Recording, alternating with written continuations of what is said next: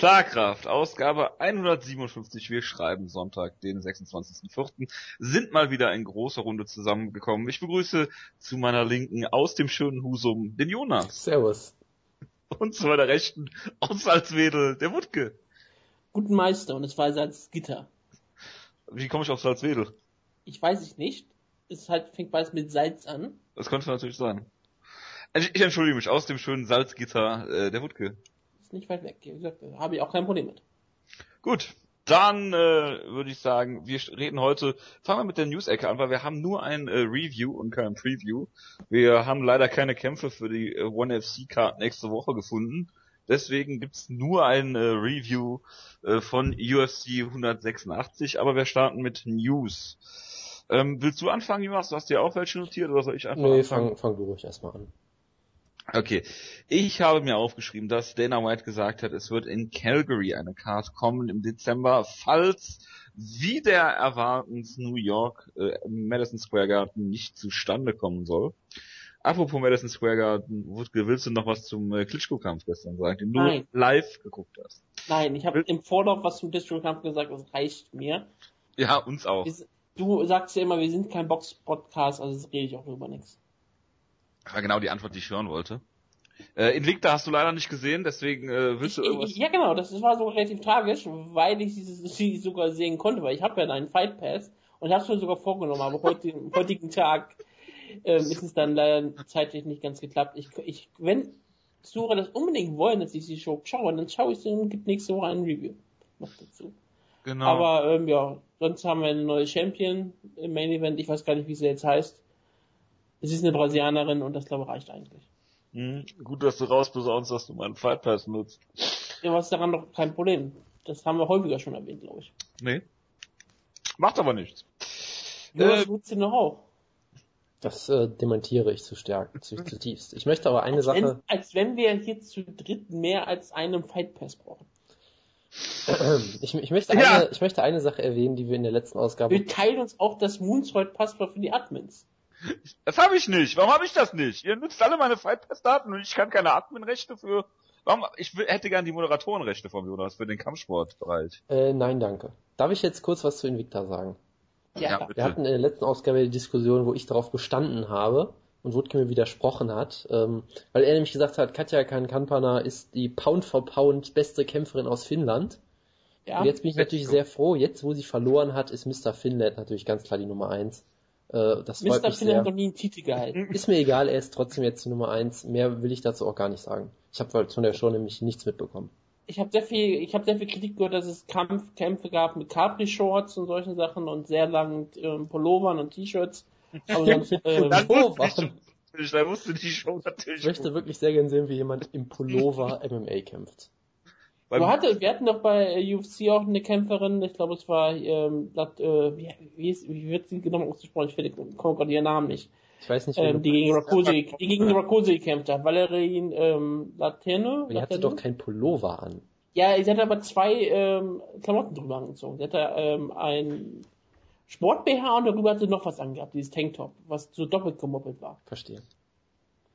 Das ist Sarah Kaufmann auch. Ja, aber bei ihr fiel das komplett auf, dass es so doppelt gemoppelt war. Dass das eine eigentlich nur für, genau wie die Gegnerin so wäre, dass sie es eigentlich nur den Sport-BH trägt und darüber noch was einfach gezogen hat, weil sie es darf. Das ist immer noch ein Skandal, dass hier so viele Klamotten getragen werden dürfen. Kann man nicht endlich das mal einheitlich machen? Es ist mir scheißegal, was, was die Einheit ist. Es ist mir wirklich Pullover. egal. Reebok Pullover. Meinetwegen Pullover und Trainingshose. Kapuzen, äh, hier, Sweatshirts oder Hoodies. Ja, dann kannst du nämlich, dann können wir nämlich Und- endlich, können wir nämlich, dann können wir nämlich endlich Ezekiel-Jokes auch regelmäßig sehen. Natürlich, die. Scarf-Shows. Die sollte vor, vor, äh, äh, sollte das, äh, ja, sollte die Klamotte äh, sein. Finde ich. Also, meine persönliche Meinung. Ähm, machen wir mal weiter. Ähm, Gegard Musasi hat äh, für The Fighter diese Klamottenmarke, wo wir gerade bei Klamotten Glaubst du eigentlich, dass wir jetzt bei New York eine Show haben werden, wenn Nein. du schon darüber angesprochen hast? Und Nein. glaubst du, dass Calgary ein, ein guter Ort ist, um das Nein. auszusetzen? Ich glaube, die letzte Calgary Card war schon unfassbar schlecht besetzt. Stimmt, es gab ja schon mal eine Karte in Es Calgary. sind Ja. alle UFC-Cards in Kanada sind schlecht besetzt. Ich ja, glaub, wir haben den Markt einfach aufgegeben, ganz ehrlich. Ja, außer wenn GSP kämpft. Ja, tut er aber nicht. Und es gab ja, ja Gerüchte, dass er wiederkommt. Ja, klar. ich meine, er war an diesem einen Video dabei von dem einen Kerl, über den wir noch, noch reden werden. Aha. Okay. Er saß auch Cage-Zeit, das muss jetzt auch nichts heißen. Er hat auch ein Q&A für die UFC gegeben. Das war, das war bei UFC Berlin war er auch anwesend. Das beweist alles. Stimmt, wo, wo, wo ja. Francis Camo riesen Pops gekriegt hat und sich dann vermutlich sehr enttäuscht war, dass sie alle nur GSP angefeuert haben. Das war ein toller Moment. Also ist die Rückkehr von GSP bestätigt. Äh, Würde dir Video 2 World voll machen? Ähm, wenn er als Zuschauer da ist, vermutlich nicht, nein. Als Kämpfer? Ähm, ja. Eher als CM Punk? Ja, ich glaube schon eher als CM Punk. Okay, gut. Äh, Giga Musashi hat Fear the Fighter verklagt, die, äh, dieses Klamottenlabel. Und äh, da ist ganz interessant, dass John McDessie der Präsident von Fear the Fighter ist. Und ich glaube, er hatte keine the Fighter Klamotten an bei dieser Card. Kann das sein? Er kann, er kann es sich vermutlich nicht mehr leisten, sich selbst zu sponsern wegen dem Reebok-Deal oder irgendwie sowas. Das würde mich er hat einfach Angst vor Giga Musashi, einem Kämpfer. Oder so. Wahrscheinlich, ja. Ja, also irgendwie, ich habe das ja immer mitbekommen, dass Musashi sich immer über die beschwert hat und es gibt ja wohl auch noch ein halbes Dutzend anderer UFC-Kämpfer, die sich auch irgendwie beschweren. Genau, es geht darum, dass die, die, die äh, Sponsorengelder nicht gezahlt genau. Aber ich habe nie mitbekommen, dass McGessie da irgendwie der Präsident ist. Das kam ja irgendwie, ja, so irgendwie raus, weil dann auf einmal stand, ja, Gerhard Musashi verklagt John McGessie. Ich denk so, was? Ich weiß, ich, ich würde mich auch interessieren, ob sie das absichtlich so getimed haben, dass es irgendwie zwei Tage vor McDessies Kampf rauskommt. Wäre auch irgendwie ganz lustig, aber es hat mich äh, sehr überrascht, ja. Weil ich würde mir halt immer so denken, wenn du als Kämpfer selbst die Erfahrung hast, dass Sponsoren dich verarschen, dann würdest, würdest du dann selbst sowas machen, aber scheinbar ja schon. Von daher bin ich mal gespannt, wie das weitergeht. Ich frage mich ja, auch, ja. ob das das erste Mal ist, dass zwei aktive UFC-Kämpfer sich irgendwie verklagt haben. Kann ich mir eigentlich nicht vorstellen. Ich finde auch super, dass er wirklich so Präsident ist. Ich meine, er heißt John the Bull McDess. Das klingt so wie so ein Mafia-Enforcer. Und deswegen finde ich gut, dass er so eine Briefkastenfirma hat wie Vater. Briefkasten. Wird ja immer besser. Hervorragend. Gut. T-Shirts äh, wurden von kleinen Kindern in Bangladesch hergestellt. Was normal ist, aber er macht, er bezahlt sie nicht mal. Verstehe. Hervorragend. Gut. Äh, kann mir eigentlich jemand erklären, was dieses Tommy Bud Light Living Scheiß Zeug da ist? Ja, Jonas, bitte. das war irgend so ein Typ. Tommy ist irgend so ein Typ. Ich weiß nicht, ob das einfach so ein Fan Tommy ist. Almeida. Nein. Ich hatte erst gedacht, das wäre Tommy Wiseau. Das wird jetzt auch keiner außer Woodke verstehen. Ich habe mich schon gefreut, aber nein. Ähm, das war irgend so ein, das war irgend so ein Typ, der im Publikum auch saß. Ähm, ich weiß nicht, ob ich weiß nicht, ob der jetzt irgendwie so einen Contest gewonnen hat oder ob das einfach so eine Werbefigur ist. Äh, der, ein No-Contest. Mit dem wurde halt, ja, mit dem wurde halt irgendwie Werbung gemacht. Das vermutlich will man damit zeigen, dass äh, eine bekannte äh, Biermarke irgendwie total persönlich für dich ist und dass das so allerweltstypen sind und weiß ich nicht was. Ich fand es unfassbar äh, ablenkend, aber gut. Ähm, der hat einen sehr, sehr schlecht besuchten ähm, Twitter-Account, irgendwie nur von 200 Followern oder sowas. Genau, ich habe ich hab, ich hab weniger Follower als er, aber äh, es ist jetzt nicht so eine große Spanne, wie man denken würde. Und das ist dieser Kämpfer, über den wir mal gesprochen haben, dass er irgendwie in das UFC einen Kämpfer namens Tommy Weischope verpflichtet haben. Genau. Weil der hat nämlich eine UFC-Seite. Ganz offiziell. Genau, da gab's, Kann ich ja mal in den Chat reinpacken. Da, da gab es sehr große Verwirrung, weil er auf einmal ein UFC.com-Profil hatte mit 0-0 Rekord und dann Leute dachten, ob das irgendwie der Gegner von CM Punk ist oder irgendwie sowas. Genau, und er hat einen 1-0 Rekord offiziell auf der Webseite. Bud Light Living. Er ist der Bud Light Living Champion. Genau. Butler Living Champion und das ähm, haben sie ganz kurz promotet. Furchtbares Grinsen, wie ich finde. Wenn die, das Bild war ja auch benutzt, was ähm, Demetrius Mighty Johnson als äh, T-Shirt hatte und als, als sein Banner auch, weil er davon nicht mehr mit Xbox rauskommt. Das ist, der ist Tommy Washope. Ähm, bei den Ring, bei den Ring Girls hatten sie häufiger dieses Call Me Tommy hinten draufstehen gehabt. Ähm, er hatte sehr viele Bilder mit den Ringgirls gemacht, die alle posten mussten, wie toll sie ihn finden. Er hatte sehr viele äh, Bilder gemacht mit anderen Kämpfern, die alle posten mussten, wie toll sie Tommy Iwashopo finden. Und ähm, die beiden Opener-Kämpfer, nämlich zum Beispiel ähm, Thomas Almeida war ja, war Thomas Almeida ein Opener? Äh, Glaube ja, ne? Pay-Per-View-Opener, ja. Genau. Die kamen beide mit ähm, Sponsor bei Tommy Shirts raus oder irgendwie sowas, ne? Ja. Also ich fand's, ich fand's extrem nervig und ich halte es damit Brock Lesnar, ich trinke nur Kurs Light. Glückwunsch. Ich, ich glaube nicht. Ich trinke am liebsten, wenn ihr ein Leitbier trinken wollt, Miller Light. Ich Nur mal so. bin Überrascht. Okay. Ich lache nur gerade nebenbei, weil ich gerade den Kampf von Ben Askren sehe. Ja, da gibt's viel zu lachen, da reden wir gleich auch noch drüber. Ja. Ähm, Dana White hat vor einigen Wochen in einem Interview in Irland, ich glaube, das war im Rahmen der Pressetour für McGregor gegen Aldo, ein Interview gegeben, wo er auch darüber spricht, dass AKA irgendwie ein äh, Steinzeitcamp ist aus äh, vergangenen Zeiten, weil die die ganze Zeit irgendwie so Shooter-Box-mäßig die ganze Zeit äh, sehr hart sparen. Und immer verletzt sind. Ja. Äh, und Daniel Cormier hat dann irgendwie was dazu gesagt, bla bla, lange Rede, kurzer Sinn. Denkt ihr, dass AKA aufgrund der verletzten Listen, äh, ich sag mal Luke Rockhold, ich sag mal äh, Josh Thompson, äh, Kane Velasquez, dass das wirklich daran liegt oder ist das Veranlagung der Kämpfer? Erstmal hat, glaube ich, das dafür gesorgt, dass sie den lukrativen ähm, Ultimate Fighter Deal nicht bekommen haben. Und deswegen ist ja ATT gegen äh, Brazilian ist. Das ist tragisch. Das ist, glaube ich, das Schlimmste für die Kickbox Academy, dass die Ultimate Fighter nicht bekommen haben. Aber natürlich hat das Trainingcamp immer bestimmt eine Funktion, äh, die daran liegt, dass sich viele Kämpfer äh, verletzen. Ich kann aber nicht dafür sprechen, weil ich überhaupt nicht weiß, wie sie genau trainieren. Ich hab, man hat immer gehört, dass sie sehr hart trainieren, deswegen wie kein Velasquez irgendwie da jeden Tag zwölf Runden trainiert, Mixed Martial Arts und deswegen komplett am Ende ist und immer wieder äh, verletzt ist. Aber ähm, ich kann das nicht beurteilen. Ich bin nicht da. Und es ist, ähm, es gibt ja auch immer sehr viel Kritik an Rufus Sports deswegen. Und ich glaube, es gibt sehr viele Camps, die noch sehr, sehr altertümlich trainieren oder die nicht perfekt ausgeklügelt sind. Aber das ist halt auch das Problem von Mixed Martial Arts, wenn es noch eine junge Sportart ist. Da müssen sich halt immer noch die Leute finden. Egal, ob das Sport ist, seit 20 Jahren mehr oder weniger aktiv ist. Professionell wird er richtig, also dieses total professionell wird er erst wirklich erst seit 10 Jahren oder so gemacht, seitdem Frank Shamrock den Sport neu erfunden hat. Natürlich. Und ähm, deswegen wird das noch Jahre dauern, bis man irgendwann ein perfektes System hat. Aber es ist Kampfsport. Die Leute werden sich immer wieder verletzen, egal wie behütet sie sich aufwachsen. Es ist einfach so. Und die schlimmste Verletzung hat sich ja Luke Rockhold beim Surfen zugefügt und nicht beim Training. Und, Ja, und scheinbar, um mit Dave Meltzer in einem Flugzeug zu sitzen, hat er sich auch die schlimmste Verletzung zugefügt, nämlich eine Bronchitis.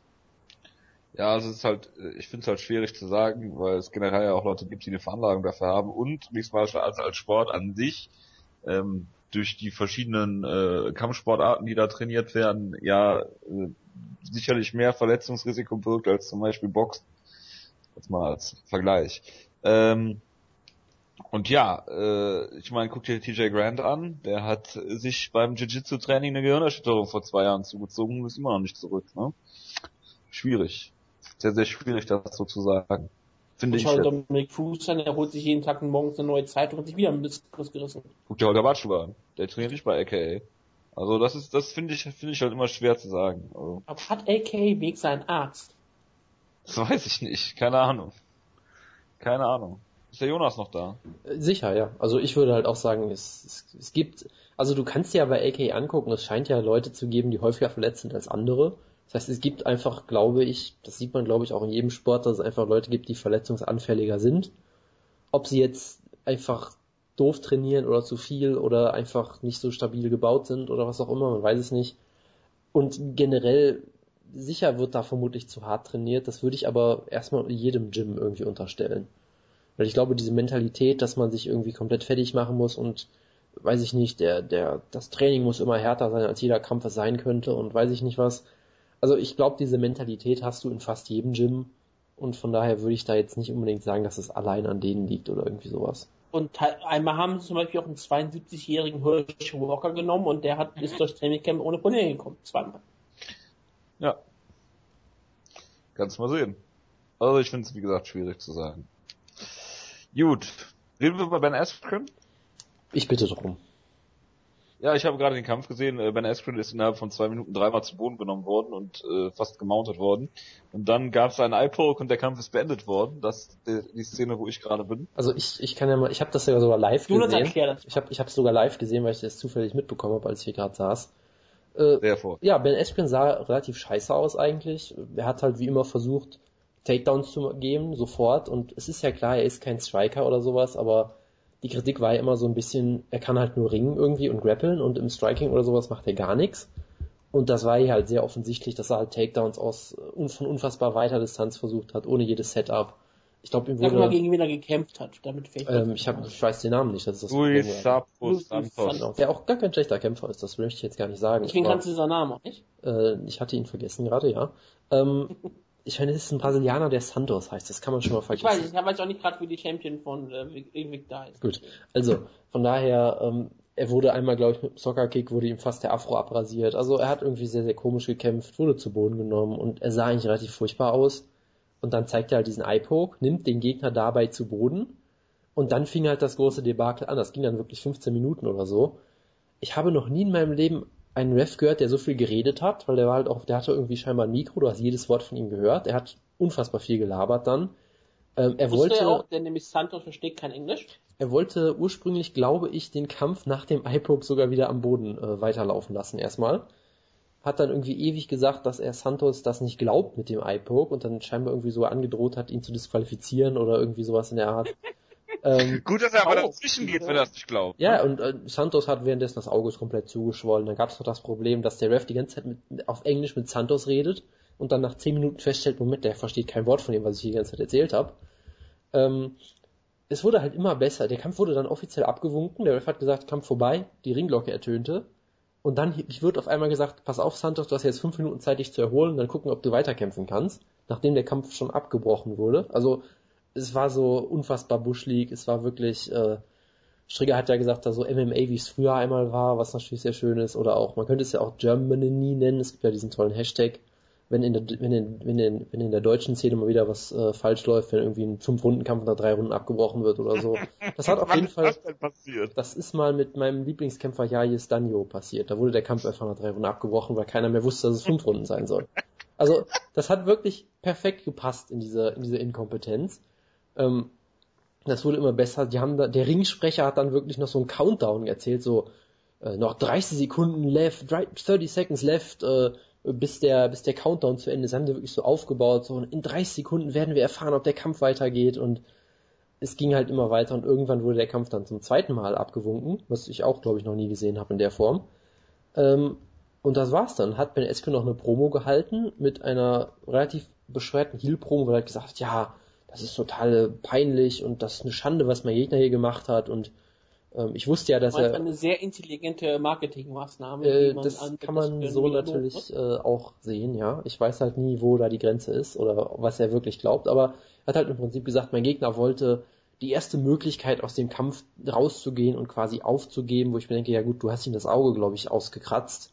Ja, Aber bis dahin hat er den Kampf klar genau, dominiert. das ist halt das Geile. Eskrin hat ihm das Auge ausgekratzt, sah bis dahin scheiße aus und hat das dann als die Schuld des Gegners hingestellt im Nachhinein. Und da stimme ich Wutke zu, das kann man brillantes Marketing nennen. Ich weiß, wie gesagt, nicht, ob das Du wirklich... liebst ja Ben Askren. Also du glaubst ihm das. Ich bin ein relativ großer Fan von ihm. Ja, ich finde auch seine Promos immer sehr gut. Hier hat er mich total aufgeregt, weil es halt eine absurde, ähm, ja, absurde Promo war, wo er halt total, total Bullshit erzählt hat. Ähm, wie gesagt, es wird sicherlich ein Rematch geben. Ich bin drauf gespannt, weil Eskren halt richtig scheiße aussah bis dahin eigentlich. Und es war also an Inkompetenz kaum noch zu überbieten und äh, ja, das war schon äh, sehr, sehr bizarr alles.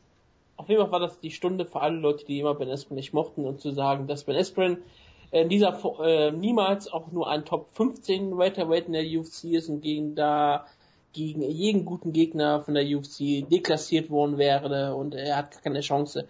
Obwohl man natürlich einfach mal die Situation sehen muss. Er kämpft im One FC unter Ausschuss der Öffentlichkeit irgendwo in Ostasien. Ich weiß nicht, wo die Show stattgefunden hat. Ich weiß nicht, gegen niemand kennt seinen Gegner und er kämpft da halt so ein bisschen vor sich hin, um die Rechnung zu bezahlen und wieder mit CM Punk bei Rufus Sports zu trainieren. Das ist sehr, sehr anstrengend. Dass er dann nicht 100% motiviert ist, ist sehr schwierig. Er hat, es war auch, wir müssen ganz ehrlich sagen, es war die erste Runde. Wir wissen nicht, wenn der Kampf weitergelaufen wäre, wissen wir nicht, wie er weitergegangen wäre. Es war, glaube ich, fünf Rundenkampf, bei dem Titelkampf, ne? Ja. Und ich, eigentlich hätte Ben Askren, glaube ich, hätte bestimmt über die Kondition bestimmt den Kampf noch gewonnen. So, ich habe da auch keinen großen Zweifel dran. Er sah halt ziemlich schrecklich aus, aber ich würde jetzt auch nichts Schlimmeres machen. Es ist, es gibt bestimmt auch ein Rematch, wenn der Gegner wieder auf ein Auge sehen kann. Das ist dann ganz schön. Vielleicht kann das auch einfach stattfinden, wenn er die Augenklappe trägt. Es ist One FC, ich traue ihm das durchaus zu. Sie haben Zuckerkicks, also könnte auch ein Gegner antreten, der halb blind ist. Genau. Schaden kann das auf gar keinen Fall. Absolut nicht. Man sieht es ja auch mit Michael Bisping, der kann auch noch auf einen Augen kaum noch sehen, es wird immer von einem Kraken getroffen. Genau. Gut, ähm, Reebok Sponsorengelder werden jetzt nicht mehr nach dem völlig verkorksten Ranking-System äh, verteilt, sondern nach Erfahrung. Und zwar ist das ein Stufensystem, was jetzt, äh, ich glaube, Mookie Lysander hat die äh, Zahlen jetzt veröffentlicht. Scheinbar ist es so, dass wenn du zwischen 0 und 5, also bis 5 UFC-Kämpfe hast, 5.000 Dollar kriegst, zwischen 6 und 10 UFC-Kämpfen 8 bis 10.000 Dollar, zwischen 11 und 15 Kämpfen kriegst du zwischen 12 und 15.000 Dollar, zwischen äh, 16 und 20, ach ich weiß es nicht, auf jeden Fall ist das jetzt so eine Staffelung. Du wisst auf jeden Fall, dass Tibor sehr lange gefeiert hat, die ganzen Genau, es ist ungefähr so, dass du pro Kampf also diesen Stufen, also pro Ende da 1000 Dollar pro Kampf kriegst. Ungefähr, kann man so sagen. Äh, es geht hoch bis 20 Kämpfe und da kriegst du 20.000 Dollar für. Gleison Tiber hat es natürlich gefeiert, surprise, surprise. Ähm, ich glaube, äh, Joe Lawson hat sich damals äh, sehr darüber aufgeregt, weil er sagte, er trainiert mit Joe Proctor zusammen, was natürlich auch immer super ist, wenn du dann deinen äh, Teamkameraden da als schlechtes Beispiel nennst ähm, der äh, genauso ungerankt ist wie er, aber er schon 15 bis 20 UFC-Kämpfe hat und genauso bezahlt werden würde. Das bedeutet, dass CM Punk 5000 Dollar an Sponsorengeldern bekommt von der Show. Der wird ja, der, der wird ja einen individuellen ja. Deal kriegen. Also ich glaub, aber wenn du glaubst, dass er 5000 Dollar an Sponsorengeldern bekommt. Bitte? Von der UFC auf jeden Fall. Ja, ja, klar. Ähm, und es gibt auch, es gibt mehr für ähm, Titelkämpfe und für, ja genau, für Titelkämpfe, also für den Champion und für den Herausforderer auch nochmal. Also im Endeffekt wird es so sein, dass es wieder sehr willkürlich sein wird, weil die Leute natürlich auch extra Geld bekommen werden. Und wenn äh, du einen Deal mit Reebok hast, kriegst du auch natürlich so viel wie der Deal ähm, mit Reebok ähm, tituliert und nicht wie der Deal mit der UFC tituliert. Genau, und äh, wenn ich das richtig verstanden habe, kriegen alle Champions automatischen Deal ähm, auch wenn Reebok offenbar kein Interesse an ungefähr der Hälfte der Champions hat, weil sonst hätte sie mit denen schon Deals gemacht. Und sie können halt, Gut, jeder, und sie können halt jederzeit Page Van Zandt nochmal einen extra Deal geben. Also, soweit ich weiß, sind die Nummern noch nicht offiziell. Das ist aus irgendeinem Artikel vom Boston Herald oder irgendwie sowas, glaube ich. Ähm, von daher weiß ich nicht, ob die jetzt offiziell bestätigt sind. Die glaube ich nicht, weil die UFC sowas ja auch nicht bekannt geben will. Ähm, der erste Eindruck, der auf Twitter so sich verbreitet hat, war, dass das irgendwie alles sehr, sehr wenig einem vorkommt. Äh, aber das, das naja. klingt auf jeden Fall sehr wenig. Und wenn du dir die Shows angeschaut hast und die ganzen Banner, die du in dieser ähm, Karte gesehen hast heute oder gestern halt, dann siehst du auch, dass aktuell die Kämpfer schon Probleme haben, Sponsoren zu finden. Ich glaube, Nein, guck dir, guck dir Mighty Mouse an. Ohne Xbox sieht er ziemlich nackt aus. Er darf ja nicht. Er wurde von Tommy gesponsert. Was kannst du dir für einen größeren Sponsor als Tommy vorstellen? Ja gut, ja. Bud Light. Bud Light ist groß, aber natürlich ist Tommy. das offizielle UFC-Sponsor. Also mir, mir, mir, ist es bei Sarah Kaufman aufgefallen, dass sie von ihrem Gym, wo sie trainiert, gesponsert wurde, wo ich mir auch dachte. Ja, und manche Kämpfer hatten nichts auf ihrer Hose, ja. weil halt im ganzen lokalen ähm, Sponsoren einfach sagen, warum sind sie noch UFC-Kämpfer Sponsoren, ja, wenn also, sie eh das im Sommer das, nicht mehr können. Das hat sich ja seit Jahren schon abgezeichnet durch die Sponsorensteuer und all solche Geschichten. Das ist ja immer weiter äh, ausgetrocknet. Ja, ja, klar. Ground, Ground and Pound kann das sich, äh, kann sich das noch erlauben. Wie Jonas äh, Schrittfotografie beweist. Ja, das äh, bin ich mal gespannt, wie das in, bei UFC Berlin dann aussieht. Weil da ist, glaube ich, der Sponsoren, die ist schon in Effekt, ne? Weiß ich Der ist doch im Juni. Weiß ich glaube, im Juni fängst du los. Und wann ist Berlin? Ja. 20. Juni. Ich glaube, da hat man schon die Uniform und alles Rehbock als So, das ist Juli. Eins von beiden. Ist entweder eine der letzten Shows ohne Rehbock oder es ist eine der ersten Shows mit Rehbock. Ich liebe, wie du Rehbock sagst. Ja. Wir werden dafür ja bezahlt. genau. Äh, ist das System denn besser als... Ähm, wie, was ist denn falsch? Heißt doch Reebok. Ja, sehr richtig. Ähm, ich frage mich gerade wirklich, ähm, ja, natürlich. Äh, da, da reden wir off-air mal drüber. Ähm, nee, die Frage ist... Ich Englisch ausgesprochen habe? Ja, ist doch jetzt egal. Ich, ich, bin, ich bin gerade ein bisschen, ähm, ob ich irgendwas gerade komplett falsch gemacht habe. Das mich gerade ein bisschen fasziniert. Das tut mir gerade leid isst dir einen Paprika und dann reden wir da nachher drüber. Ähm, ja, ist halt, also das ist an sich ist ja jetzt ja fairer als nach den Rankings, oder wie seht ihr das? Also es gab ja das schöne Beispiel, dass ich glaube Max Holloway unter Cap Swanson gerankt wurde, nachdem er ihn gerade erst besiegt hat. Ähm, von daher, also schlechter als die Rankings kann man es eigentlich gar nicht machen, habe ich das Gefühl. Von daher. Es ist strukturierter, sagen wir es mal so. Ja, das Wann kommen unsere Rankings? Ja, die können wir jetzt auch in die Tonne schmeißen, die haben ja jetzt keine Relevanz mehr. Ja, es ist auf jeden Fall strukturierter. Die Camper wissen genau, wann sie wie viel bekommen könnten. Und es ist nicht so, dass die, dass die Journalisten auf einmal irgendwie Probleme bekommen, Kämpfe zu ranken, weil sie auf einmal mit der Bezahlung zusammenhängen. Und dass Leute, ähm, die nix, die keine Ahnung haben, die ja Kämpfe ranken dürften. Ich dürfte es ja machen. Und das ist geisteskrank, dass ich damit ähm, theoretisch Leute Geld mit, mitgeben machen kann. Deswegen ist das eine gute Sache, dass es nicht mit dem Rank zusammenhängt. Aber ist dieser, ist dieser Deal natürlich auch nicht wirklich perfekt. Aber es ist erstmal eine Möglichkeit, es irgendwie fair zu machen. Es ist auch, ich finde es auch gut, dass die Leute, die länger in der UFC kämpfen, durchaus belohnt werden, anstatt die ganzen Neuan Neuaufkömmlinge. Aber es ist natürlich immer so schwierig, wenn du eine lange Karriere hattest außerhalb der UFC und dann kommst du in die UFC rein, bist ein, bist neuer Kämpfer und hast, kriegst nur sehr wenig Sponsorengeld, ist natürlich relativ lachhaft, aber naja. Also man, man kann es halt auf viele verschiedene Arten sehen. Also das Ding ist halt, ähm, ich könnte mir vorstellen, dass es für manche Leute sogar ein Gewinn ist, gerade für Kämpfer, die irgendwie ihr UFC-Debüt machen oder so, weil die kriegen dann zumindest 5000 Dollar auch garantiert. Und wenn man sich gerade mal diesen, diesen, äh, diese Klage nochmal in Erinnerung ruft, über die wir gerade schon geredet haben und so, und generell, dass die UFC ja seit Jahren eigentlich diesen ganzen Sponsorenmarkt austrocknet, ist, könnte das für viele Leute sogar eine Verbesserung sein. Hey, 5000 Dollar, das sind vielleicht zwei Wochen ähm, Trainingscamp. Also von daher, ich kann mir vorstellen, dass es für manche junge Leute äh, eine Verbesserung ist. Ich glaube weiterhin, dass es für etablierte Veteranen äh, ein großer Verlust sein könnte, so Uriah Faber oder so jemand, der jetzt auch kein Champion mehr wird, der vielleicht auch keinen individuellen Deal mehr kriegt, weil er schon ziemlich alt ist. Ich vermute, dass der mehr kriegen könnte am freien die Markt. möchte nicht mehr Anderson Silver Money. Irgendwie sowas, ja. Also ein anderer Punkt, den ich ganz interessant finde, den ich jetzt auf Twitter gesehen habe, wo jemand gesagt hat, ähm, dass es für die Frauen auch ziemlich schwierig werden könnte, weil es halt viele Frauen gibt, die, äh, sag ich mal, erst sehr wenig Kämpfe überhaupt haben und dann automatisch in diese niedrige Struktur fallen würden, obwohl sie vielleicht sogar Top 5 Kämpferinnen sind in der Gewichtsklasse. Aber wenn sie, die könnten, aber die haben den Vorteil, die können ihre Unterwäsche verkaufen. ja, ob das jetzt ein Vorteil ist, äh, ist mal eine andere Frage. Natürlich. Sie können ihren äh, getragenen Kampfpullover verkaufen. Glaubst du eigentlich, dass, genau. dass ähm, Reebok, wenn damit Jojo glücklich ist, Danke sowas machen könnte, wie Patriots jetzt wirklich zwei äh, Sponsoren-Deals geben kann. Eine für die ganz normale UFC-Klamotten, einmal ein Unterwäsche-Deal.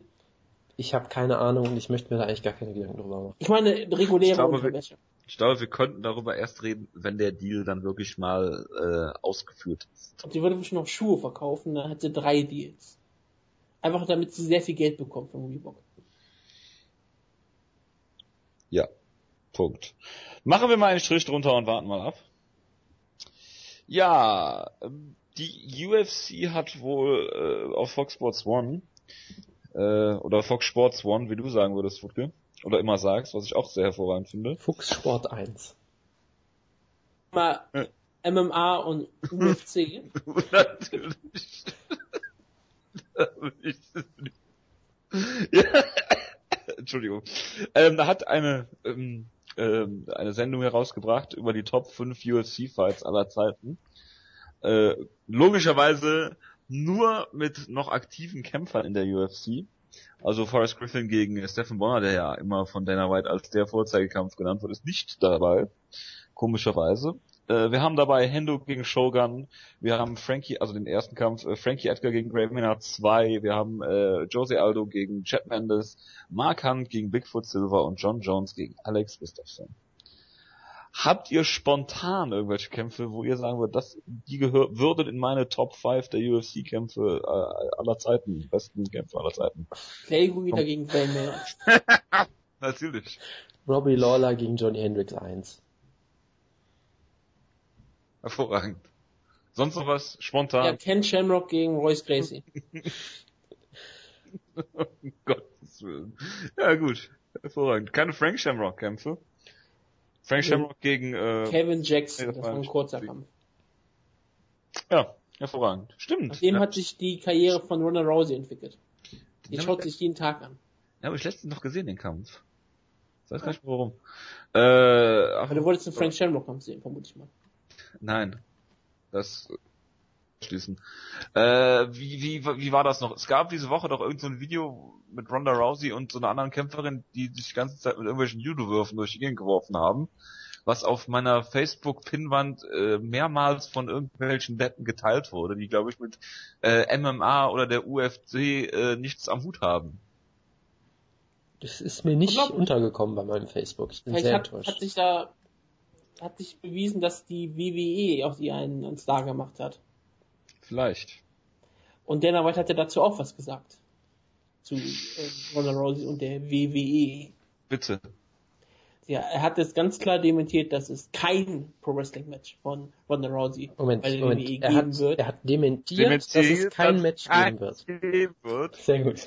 Also hat er bestätigt, dass es ein Match geben wird, oder? ich habe ein falsches nicht gesetzt. Er hat dementiert, dass es ein Match geben wird. Und er würde eher nie die Freigabe dazu geben. Also wird es garantiert stattfinden. Natürlich. Es wird stattfinden bei WrestleMania nächsten Jahr. Natürlich. Genau wie der, wie der Main Event bei äh, UFC New York, ne? Ja. Gut. Wenn es UFC New York gibt, dann war das immer in der Planung. Brock Lesnar gegen Frank Mir. Ich dachte, Ronda Rousey ist der Main Event. Und CM Punk. Okay. Gut. Ähm, ja, was gibt's zu UFC Berlin zu sagen? Es wird einen neuen Vorverkaufsstart geben äh, für Fight Club Mitglieder, die es ja wirklich gibt, ja. wie ich in Moment, bei der letzten Moment, UFC Moment. Berlin Da, da müssen wir, finde ich, mal, was, was, wir müssen was? da, finde ich, mal ganz von vorne anfangen. Also es hätte ja letzte Woche oder diese Woche hätte ja sehr viel passieren sollen eigentlich. Ähm, es hätte ja ein Meet and Greet Autogrammstunde, ich glaube am Mittwoch geben sollen, ne? Dann am Donnerstag ein großes Pre Presseevent und dann glaube ich am Freitag der Vorverkauf für alle quasi offen, wenn ich das richtig in Erinnerung habe. Irgendwie sowas in der Art auf jeden Fall. Ähm, und es ist, glaube ich, nichts davon stattgefunden, was schon sehr kurios ist. Der Presseevent hat stattgefunden. Ja, auch nur so ganz knapp, aber dazu vielleicht später. Also es wurde erst groß angekündigt. Ähm, waren Gustafsson und Teixeira überhaupt da? Nein, die waren nicht da. Da wollte ich nämlich drauf kommen. Es wurde nämlich gesagt, ähm, also Nick Hein, Dennis Siever, äh, Teixeira und Gustafsson sind alle da beim Presseevent und bei der Autogrammstunde. Dann wurde die Autogrammstunde, äh, weiß nicht, Anfang der Woche oder irgendwie sowas, ein paar Tage vorher, weiß ich nicht genau, wurde sie abgesagt aus äh, logistischen Gründen, was ja kein, eine Nichtaussage ist. Ja, ähm, Clava Teixeira hat kein Visum bekommen. Ist das so? Keine Ahnung, behaupte ich einfach mal, okay. weil das auch der Grund war, warum er lange nicht in der UFC war. Okay von mir aus auch das, ja. Also es wurde halt nicht gesagt und er war dann auch bei der Pressekonferenz dementsprechend nicht da und Gustafsson auch nicht, was glaube ich nicht äh, wirklich groß kommuniziert wurde, zumindest bei uns nicht. Ähm, dann fiel halt, wie gesagt, dieses Q&A komplett aus. Dann kam auf einmal raus, ja, der Vorverkauf wird jetzt um zwei Wochen nach hinten verschoben, wegen Un Ja, aber wegen, DJ Tomek war doch da. Wie, da. Da kommen wir ja noch zu. Wir müssen ja zu Ach dem. Highlight ein bisschen aufbauen jetzt. Entschuldigung. Also Entschuldigung. es wurde dann halt gesagt, ja, wegen unerwarteten technischen Störungen oder irgendwie, was ja auch wieder so eine Nichtaussage ist. Das kann irgendwie alles und nichts bedeuten. So, das kann eine Ausrede sein, das kann auch bedeuten, wir sind ist gerade irgendwie die Software Warte. abgekackt oder weiß ich nicht was. Es hat geregnet. Ja, genau, es hat geregnet. Hm. ähm, es war warm draußen, irgendwie sowas. Ähm, und ich finde, die haben ja wirklich versucht, da so einen Hype aufzubauen. Es gab ja diese tollen Poster, noch sieben Tage bis zum Vorverkauf und so. Und dann ist er einfach weg. Das war auch irgendwie so ein bisschen komisch. Und es gibt neue Plakate für einen neuen Vorfall. Das, da bin ich mir sicher, ja. Ähm, Habe ich schon gesehen. Und dann, Hab ich schon... Ja, das, das freut mich sehr für dich. Und dann gab es den groß angekündigten Presseevent, äh, wo ja leider keiner von uns da sein konnte. Ähm, und der gute Dorian von Ground Pound hat dann so ein bisschen getweetet davon. Ich glaube, das Highlight des Presseevents war, dass sie so ein paar Graffiti-Künstler engagiert haben, die dann vor der O2-Halle äh, ein Oktagon äh, aufgemalt haben. Dann wurde 3D. da, genau, 3D-Oktagon, ganz äh, großartige Technik. Ähm, Ansonsten, äh, man konnte DJ Tomek scheinbar interviewen, der irgendwie total gehypt wird jetzt und äh, Live-Entrance-Musik für Nick Hein performen wird und weiß ich nicht was. Ähm, Putzian Bonner Hein. Liste von großartigen Live-Entrances. Ja, das kann man einfach so stehen lassen, ja. Ähm, und also es war Triple H vergessen. Es war nach allem, was ich so gehört habe, war es eine ziemlich billige Veranstaltung, weil halt wie gesagt nur zwei deutsche Kämpfer da waren, von denen nur einer sich auch irgendwie interessant... Ich dachte, du sagst jetzt Deutsch spricht. von denen sich nur einer auch interessant äußern kann. Das würde ich natürlich jetzt so nie sagen. ähm, äh, und es war, also das fand ich ja so toll, wie dann äh, Dorian gemeint hat, äh, es wären ungefähr vier bis fünf Leute da. Und zwar insgesamt an Presse. Äh, Davon hat einer aber mit Nick Hein gegrappelt, ne? Das kann sein, ja, das war vielleicht auch sogar am Tag vorher. Und ich weiß jetzt auch nicht, ob er die zwei Ground Pound Leute mitgezählt hat, also ob zwei andere Leute noch da waren oder ob fünf andere Leute da waren. Einer, ein einziger noch, der äh, aus der Fachpresse kommt. Nee, er hat gesagt, sie waren die einzigen, glaube ich. Und sie hatten halt zwei Leute da und äh, es war scheinbar ein kompletter, also relatives Desaster und ungefähr um zehn Stufen billiger und kürzer aufgezogen als beim letzten Mal, was natürlich sehr positiv für die Show spricht. Ich finde es halt irgendwie absurd, dass äh, die Card richtig gut ist, eigentlich. Also nicht eigentlich, die ist richtig gut, gerade für Fight Pass. Ähm, und eigentlich sieht alles ziemlich gut aus, wird schon gemunkelt, so ja, die würden so eine gute Karte ja nur bringen, wenn es TV-Deal geben wird bis dahin und weiß ich nicht was. Und dann geht in dieser Woche wirklich einfach scheinbar alles schief, was einfach nur schief gehen kann. Und irgendwie alles fällt auseinander. Das fand ich irgendwie sehr interessant zu beobachten. Absolut. Du wolltest noch was zu DJ Tomac sagen. Ja, es ist halt das Highlight. Also finde ich halt gut, so. dass äh, jetzt die UFC damit da. Ja, wie gesagt, ich wusste noch nicht mal, wer das ist, aber das spricht sicherlich eher gegen mich und meine Allgemeinbildung. Ja, Wutke hat dich ja aufgeklärt diese Woche im Chat. Das Beste, das ist richtig. Nein, das Beste war noch ein US-Amerikaner hat mir äh, Screenshots von dessen Wikipedia-Seite gezeigt und mich darüber aufgeklärt, dass er mal irgendwo den Hitlergruß gezeigt hat. Da war ich sehr erfreut. Ähm, hatte der, der hatte doch auch mal ein Lied mit so einer komischen Amitussi, oder nicht? Ich habe keine Ahnung. Es scheinbar relativ viele Lieder mit äh, sehr vielen amerikanischen ähm, Konnotationen. Aber ich kenne mich mit Hip-Hop jetzt nicht wirklich aus, dass ich das sagen kann. Ich auch, das ist ja, ist mir jetzt nur in Erinnerung geblieben. Wenn ich, keine Ahnung. Wir haben bestimmt ein, äh, viele Zuhörer, die es äh, lieben, DJ Tomic zu hören. Also ich möchte an dieser Stelle auch nur noch eine Sache sagen. Ähm, wir hätten, ich glaube, Freakman wäre komplett durchgedreht, wir hätten, DJ Tomic gesehen. Natürlich! Und wäre hätte die komplett Fangirl-Gasm gehabt und hätte die ganze Zeit neben DJ Tomic gestanden. Was ist eigentlich dein Beef mit, mit Freakman ich, oder deine komische Hatzliebe? Ich weiß nicht, wovon du eigentlich redest, ja. Wir werden das vielleicht am Ende der Ausgabe nochmal wieder hören. Da wird ihm dann wieder ein Kuss zugeworfen oder eine Morddrohung oder irgendwie sowas. Ja, genau.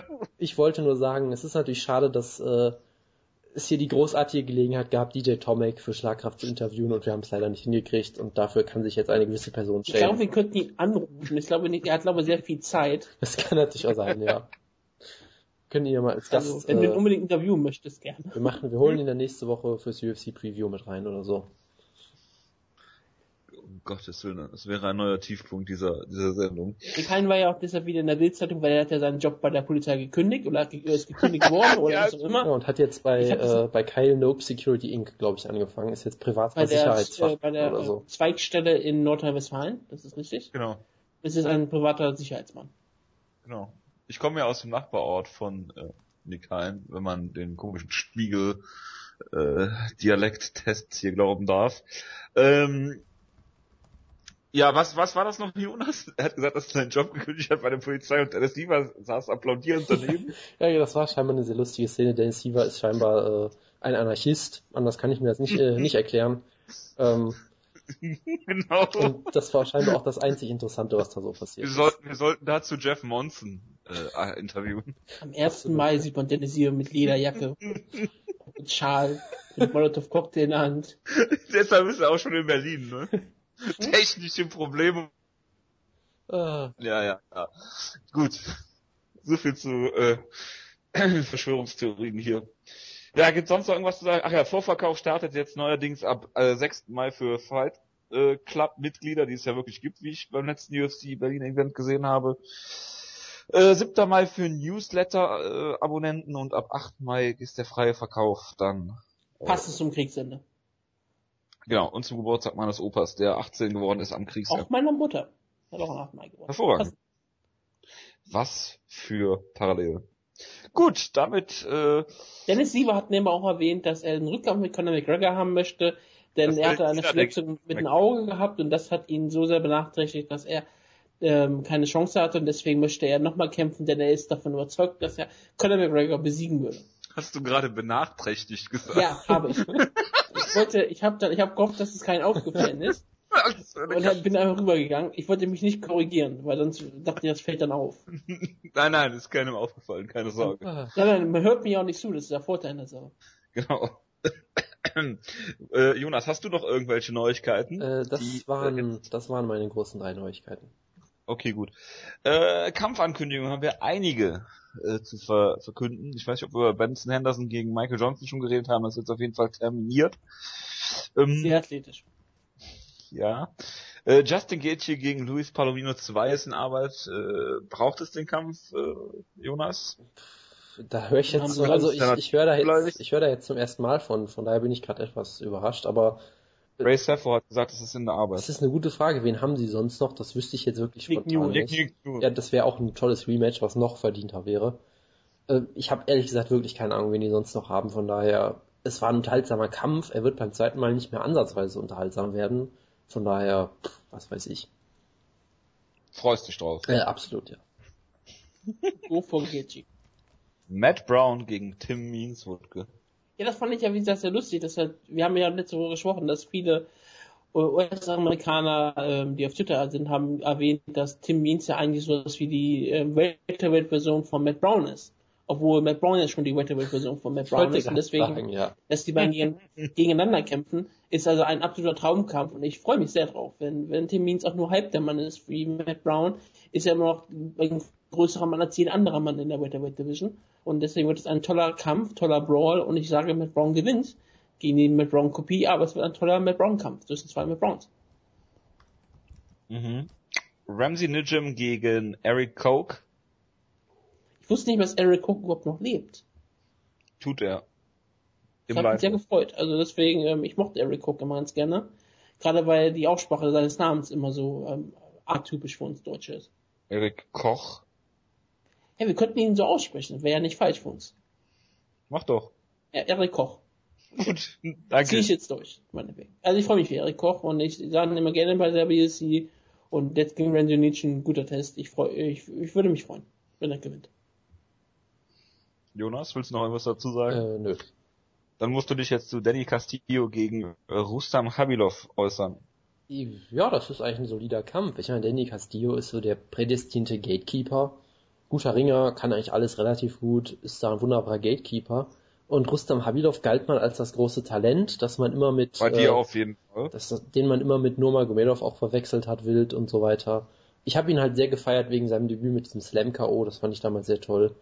Ähm, aber jetzt zuletzt sah er wirklich nicht mehr so gut aus. Also er hat halt klar gegen Adriano Martins verloren, der absolut auch kein schlechter Kämpfer ist, aber halt kein unbedingter Topkämpfer und da wurde er zu Boden genommen und outstriked in einem stinklangweiligen Kampf. Also das ist jetzt schon keine so tolle, äh, so, so toller Eindruck, den er zuletzt hinterlassen hat und er scheint mir auf jeden Fall so ein bisschen zu stagnieren.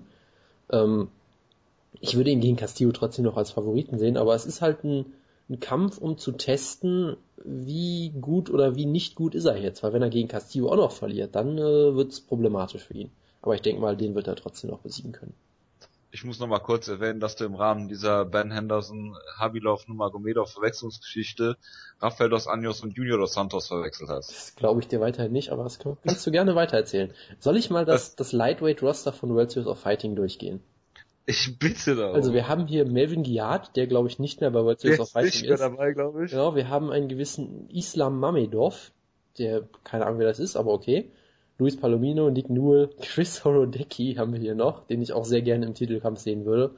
Ähm, Das ist auch mal sehr gehypt, aus guten Ja. Gründen, weil er bei der WC mal so geil ausgenockt wurde. ja, das war eine, eins der, also Chris Horodecki hat zwei der besten Finishes aller Zeiten, glaube ich, eingesteckt. Nee, das war er gar nicht. Aber er hat, wurde auch mal bei ähm, IFC auch mal ganz furchtbar ausgenockt, das weiß ich auch noch so Und ungefähr. er wurde mal Chris Hodeski genannt. Genau. Dann gibt's noch Brian Heißt, das liegt auch daran, dass er so heißt Dann, wahrscheinlich. dann gibt's noch Brian Cobbs, äh, Brian Cobb und dann die sehr bekannten Rudy Morales, Johnny Nunes, George Patino, ähm, Jimmy Spicusa und Rich Pettin, Pet, Pettischnock, den Gaethje glaube ich sogar schon mal besiegt hat. Ja, das ist das, ist das der, der in den Prelims war mit seinem Mafia-Namen. Das kann durchaus sein, ja. Also die Lightweight Division bei World Series of Fighting ist nicht besonders tief, will ich damit nur sagen. So, am 13.02.2014 in unserem Chat hast du Dos Anjos und Dos Santos verwechselt. So, das nur mal nebenbei. So, Okay. äh, Takanori, was? Okay, wenn du das sagst. Takanori Gomi gegen Joe Lawson. Warum nicht? Ja. Äh, da haben wir Bigfoot Silver gegen Sober Paleli. Ja, warum? Warum nicht? warum schon? Äh, ich Ich will, hoffe, es ist ein Title Eliminator. Ich hoffe, es ist ein Eliminator. Für beide. Nee, nee, nur ein Eliminator. Das der Verlierer geht. Nicht? Ist der Verlierer nicht der Zuschauer? Das sowieso. Das sowieso. Verlierer ist der, der MMA-Sport. Nee, es ist kein Sport. Natürlich nicht. Entschuldige, bitte.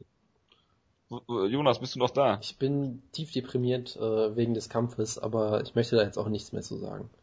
Ich werde den Kampf natürlich wieder boykottieren. Dann musst du was zu äh, Bobby Green gegen L.I. Quinter sagen. Das ist ein großartiger Kampf, wo, glaube ich, mindestens doppelt so viele Beleidigungen im Käfig gezeigt werden wie, wie Schläge. Da freue ich mich sehr drauf. Weil Bobby Green wird wieder, hm. wie, die ganze Zeit wieder rumposen und wird nach jedem Schlag, der ihn trifft, sagen, nee, nee, der hat mich nicht getroffen. Und L.I. Günther wird, glaube ich, irgendwann einfach ihm die ganze Zeit den Mittelfinger zeigen und mit Gegenständen nach ihm werfen oder so. Da freue ich mich sehr drauf. Also es ist ein richtig guter Kampf, weil sie beide auch sehr gute, sehr gute Lightweights sind. Und sie sind beide, sagen wir mal, Persönlichkeiten. Deshalb könnte ich mir durchaus ein paar unterhaltsame Sachen vorstellen. Und ich hoffe natürlich, ich hoffe natürlich, dass es ein enger Kampf wird, den L.I. Günther gewinnt und dann wieder ausgebuht wird und danach irgendwie, irgendwie ins Publikum springt und Leute verprügelt oder so. Das hoffen wir alle. Und zu guter Letzt habe ich noch Darren Cruikshank gegen James Krause. Ja, da muss man jetzt wirklich nichts zu sagen. Schade. Gut, damit schließe ich die News-Ecke, wenn ihr nichts mehr habt. Bitte. Ich hoffe nicht. Starten wir dann mit UFC 186. Ähm, dazu einige interessante Zahlen. Ähm, UFC 186 hat 10.150 Zuschauer gehabt und das äh, Gate äh, war 668.000 US-Dollar. Als Vergleich dazu die Fight Night, die von Jonas Liebling, Tarek Seferdin und Roy McDonald geheadlined wurde, letzten Oktober in Halifax, hatte eine ähnliche Zuschauerzahl, aber ein Geld von 926.000 Dollar. Was heißt, dass die Ticketpreise da etwa 33% teurer waren als jetzt bei diesem Pay-Per-View. Also ich möchte nur noch mal festhalten, Tarek Seferdin ist auf dem Weg, ein Superstar zu werden. Ein, ein Draw. ein Draw. Ein Star in Kanada. Ja, nicht nur in Belgien, wo die UFC Belgien Show hm. auch bald stattfinden wird, sondern auch äh, international überall. In Singapur auch schon, also der, der kann wirklich alles einfach. Ja, bitte. Genau. Das Schöne daran ist, es waren zwar 10.000 in der Halle, aber wenn wir gleich über den Main Event reden, müssten wir echt darüber sagen, dass am Ende vielleicht eher 1000 Leute in der Halle waren. Wenn es hochkommt. Das ist auf jeden Fall ziemlich hart gewesen, äh, was da man so gesehen konnte. Es ist schon hart, wenn wahrscheinlich die Halle für Ronda Marcos gegen Asting Daly mehr gefüllt war als für den Main Event Johnson gegen Horiguchi. Ja, das ist natürlich hart. Und Jonas wird gleich erwähnen, warum Demetrius Miles Johnson der beste Kämpfer auf diesem Planeten ist. Deswegen möchte ich eigentlich, dass er darüber auch anfängt zu reden, denn er ist, ist glaube ich, sehr gehypt und sehr geflasht von der Person, die einen Rekord aufgestellt hat, der nicht mal gebrochen werden kann, wahrscheinlich. Genau, und dann muss Jonas das auch nie wieder verwechseln, wer den Spiel, die spätestens Stoppage in der UFC-Geschichte hat. Genau, also Bitte. Äh, ich war, ich war durchaus zufrieden mit dem, also das heißt, ich war sehr zufrieden mit dem Kampf natürlich ich sag mal, ich kann jetzt verstehen, dass es jetzt nicht der packendste Kampf aller Zeiten war, weil halt Mighty Mouse wieder vollkommen dominant war im Prinzip nach der ersten Runde gerade, aber was er da gemacht hat, es war schon wieder durchaus beeindruckend. Ähm, du entschuldigst es nicht mehr dafür, dass du Mighty Mouse magst. Nö, warum sollte ich? Ist dir egal, dass alle Leute ihn nicht mögen. Ich finde, du hast in dem Kampf auch gesehen, dass Horiguchi sehr viel Talent eigentlich hat und vielleicht mit ein, zwei Jahren mehr Erfahrung durchaus eine größere Gefahr hätte darstellen können. Ich meine, er hat diesen, äh, diesen Blitz-Stil, wie Joe Rogan es ungefähr 500 Mal genannt hat, dass er aus dem, Vielleicht Kamikaze dass er aus dem Nichts explodiert und nach vorne kommt. Und damit hat der Johnson ja sogar einmal, ein paar Mal, ein paar Mal durchaus gut erwischt. Einmal mit, mit einem Knee Strike, glaube ich, ziemlich gut getroffen. Aber du hast halt mit der Zeit gemerkt, Johnson wird halt mit jeder Minute besser. Der ist halt ein unfassbar kluger Kämpfer, analysiert dich immer und der wird auch in jeder Ringpause besser, weil er da die unfassbar guten Instruktionen von Matt Hume kriegt, der wirklich da äh, zehn technische Details nacheinander abrasselt und er sagt immer, okay, okay, okay, okay, mach das dann sofort. Es ist echt so, dass Johnson bisher nur ein einziges Mal gescheitert ist an der Taktik eines Gegners, das war Dominic Cruz und das war noch Jahre her. Das äh, kann man durchaus so sehen, ja. Also von daher, das war wirklich unfassbar beeindruckend und wie gesagt, Horiguchi hat mich teilweise durchaus überrascht. Er hat einmal Johnson sogar zu Boden genommen, da habe ich nie mit gerechnet. Er hat, wie gesagt, ein paar gute Schläge gelandet. Aber er wurde halt einfach komplett überrannt am Ende, weil Johnson halt auch so ein hohes Tempo gehen kann und was du hier halt wirklich. Das durchgehend. Genau. Und was du hier, Genau, und was du halt wirklich gesehen hast, ist, ähm, Demetrius Johnson ist ein kompletter Kämpfer und vielleicht auch der kompletteste in dem Sinne, dass er halt wirklich ein MMA-Kämpfer ist, wie es kein anderer ist. Also du kannst. Und ich meine, während des Kampfes war er der beste Kämpfer auf diesem Planeten. Das ist sicherlich richtig. Das hat, es hat sofort nach dem Kampf wieder aufgehört, aber egal. Und ich meine, wenn du dir zum Beispiel mal GSP anguckst, GSP hat das perfektioniert, diese Transition, diesen Wechsel vom Ring zum Striking. Ja, also entweder er hat seine Jabs gezeigt und dann mit der gleichen Bewegung Double Leg darunter getimed, oder wenn der Gegner irgendeinen Schlag versucht hat, hat er sich drunter geduckt, Double Leg wieder. Also diese, diesen Übergang hat er komplett perfektioniert. Und Mighty Mouse macht das halt auch, aber mit allem. Also vom, vom Striking in den Clinch und zurück, vom, vom Grappling zum Ringen und so weiter, vom Striking ins Ringen. Also da gibt's halt kein, kein, also ich habe immer das Gefühl, dass viele Kämpfer so umschalten müssen mental.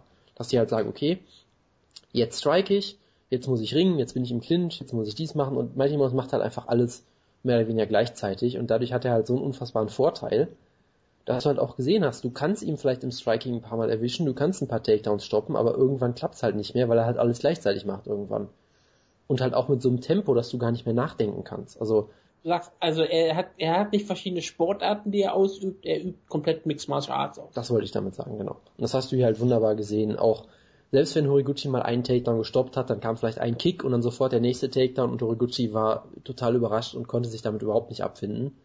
Ähm, und Mighty Mouse hat ihn halt im Laufe der Zeit immer mehr dominiert, weil am Anfang hat er halt größtenteils Takedowns nur am Käfig geschafft und konnte da halt nicht viel machen, weil am Käfig kannst du keine großen Positionen eingehen, da kannst du relativ schnell wieder aufstehen und so weiter und so fort.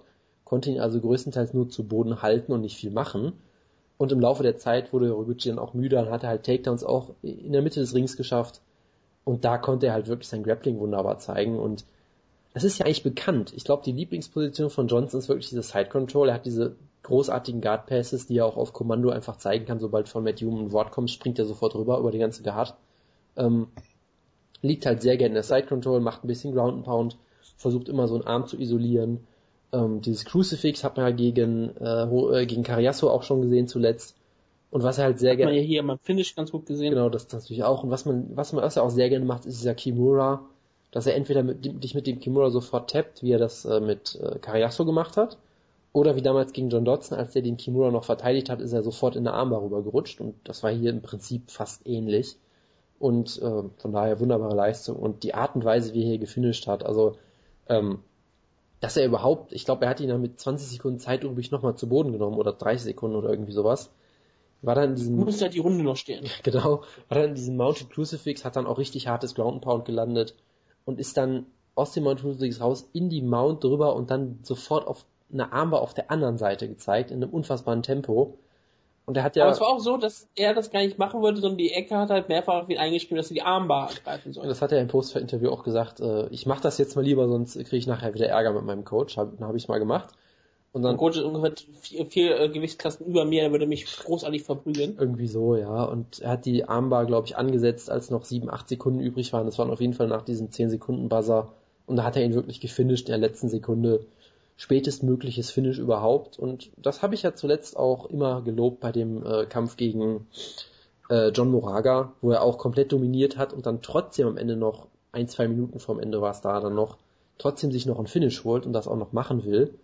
Und die halt wirklich auf die Sekunde genau, besser kannst du es eigentlich wirklich nicht machen. Und das hat für mich den Kampf halt auch sowieso komplett, ja, gerettet ist das falsche Wort, weil ich fand den Kampf sowieso gut, aber dadurch ist der Kampf für mich nochmal richtig großartig geworden. Weil sonst hätte ich halt ohne Finish hätte ich gesagt, ja, gute, gute Leistung von Mighty Mouse. Hätte ich vielleicht ein bisschen mehr fürs Finish arbeiten können, aber okay. Und so ist es halt äh, die Submission des der Jahres. Kampf, ja, der Kampf wäre in Vergessenheit geraten, sofort. Jetzt ist es für immer ein trivia Genau. Von daher, ich bin sehr zufrieden. Aber jetzt mal ehrlich, Jonas. Du liebst Mieters Mighty Mouse Johnson. Jeder versteht noch warum, ne? Er ist ein unfassbar spektakulärer Kämpfer, wenn man sowas mag. Er macht alles perfekt. Er ist wirklich so, äh, ich, äh, Tom Lawler hat das perfekt ausgedrückt, wenn, wenn man sagt. Er ist wirklich so, wenn man sich ein Instructional-Video anschaut. Man lernt sehr viel, aber es ist vielleicht nicht immer das Unterhaltsamste, aber man lernt immer alles, weil er macht alles perfekt. Aber ähm, was machst du mit Mighty Mouse Johnson? Tja. Er hat die Leute nicht in der Halle gehalten, was relativ schwierig ist nach so einem langen Event und es war der größte Star, die beiden größten Stars waren vor ihm dran, also Michael Bisping und Quentin Rampage Jackson Und dann liefert er einen Kampf ab, eine absolut, wie der Amerikaner sagen, eine Klinik, eine perfekte Leistung gegen einen guten Gegner, aber ein, wie man in der ersten Runde schon in der zweiten Runde auf jeden Fall auch gemerkt hat, durchaus chancenlosen Gegner, dass äh, man nicht gegen Horiguchi aussagen kann, sondern, sondern nur, ähm, nur positiv Demetrius Mighty Johnson auslegen müsste. Was machst du mit so einem Kerl? Tja, das ist eine sehr gute Frage. Also die Division ist halt leider wirklich tot. Sie müssen halt wirklich hoffen, ähm, dass Henry Cejudo sich gut entwickelt, aber selbst dann ist ja noch ein paar Kämpfe weg im Idealfall. Also es ist wirklich extrem schwierig. Du musst, glaube ich. Kann Conor McGregor Flyweight cutten? Ich glaube, du musst wirklich ernsthaft über einen Superfight mit TJ Dillashaw nachdenken, auch wenn das TJ, ja. auch kein Superfight in dem Sinne ist, weil Hashtag Superfight. Ja, weil, weil Dillashaw kennt halt auch niemand, das ist halt so das Problem. Hm. Ne, aber es ist halt natürlich Und du schwierig. kannst eher darauf hoffen, dass du Dominic Cruz zurückkommt, ja, und dann gibt Johnson gegen Cruz zwei. Ja, von mir aus auch das, aber es ist schwierig halt, weil erstens, er ist einfach zu gut für die Gewichtsklasse. Die Gewichtsklasse ist auch noch ziemlich neu und noch nicht so tief besetzt. Ähm, er ist halt, er hat nicht dieses natürliche Charisma. Ich fand ihn zum Beispiel im Poster-Interview eigentlich ganz, ganz nett, dass er ein paar ganz nette Aussagen gemacht hat, aber er hat halt nicht dieses natürliche Charisma.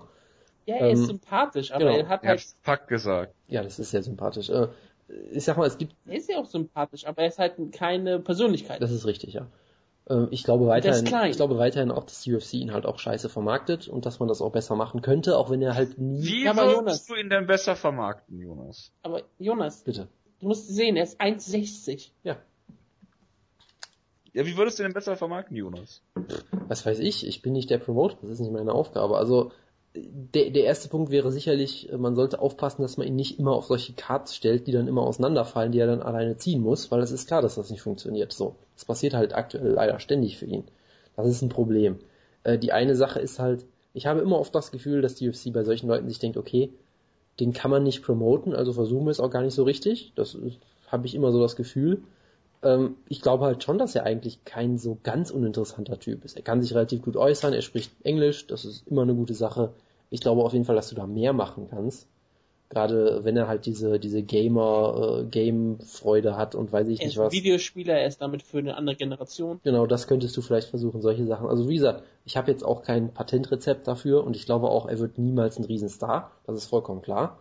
Ähm, weil da zu viel gegen ihn spricht, aber ich glaube halt schon, dass die UFC bei solchen Leuten auch sehr oft dann auch die, die Flinte so ein bisschen ins Korn wirft und sagt, ja komm, hat eh keine, hat eh keine Aussichten und es dann irgendwie direkt sein lässt. Also das, äh, wie gesagt, es ist, es ist schwierig, aber ich glaube schon, dass man mehr machen könnte.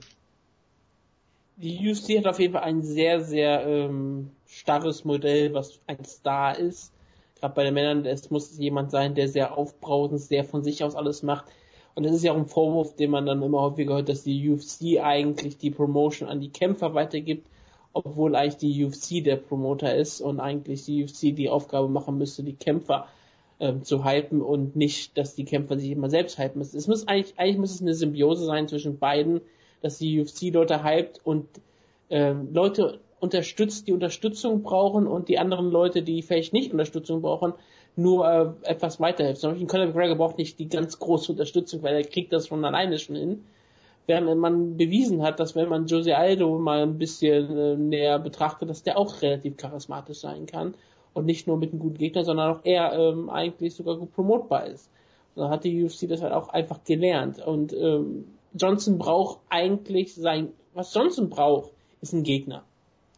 Und zwar ein Gegner, der auch ähm, charismatisch ist. John Dodson ist mir zwar sympathisch, auch ein netter Kerl, ähm, Joker, wie man es mal so schon sagt. Er ist interessant, aber ist halt auch ähm, vom Fight her ist er bestimmt auch sogar wieder ein interessanter Gegner, keine Frage, aber er ist halt nicht dieser Typ Gegner, den du groß vermarkten kannst. Er braucht jetzt, was er braucht, ist ein Conor McGregor und den gibt es eigentlich in der Gewichtsklasse nicht. Du könntest hoffen, dass Sejudo es macht. Denn Sejudo hat wenigstens diesen wunderbaren Hintergrund, den du vermarkten kannst.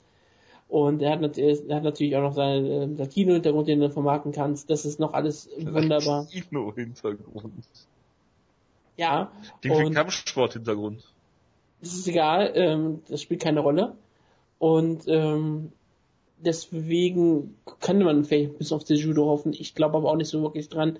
Das Problem für die UFC ist, dass nach Sejudo dann auch wieder erstmal gar nichts ist. Und ja, man muss einfach jetzt gucken, was die Division so bringt. Und naja, wenn, wenn, wenn er irgendwann noch in fünf Jahren den Gürtel trägt und seitdem irgendwie 20 Siege in Folge hat, dann ist er auf jeden Fall irgendwann auch vermarktbar als der unbesiegbare Champion. Das ist auch irgendwann bestimmt etwas Besonderes.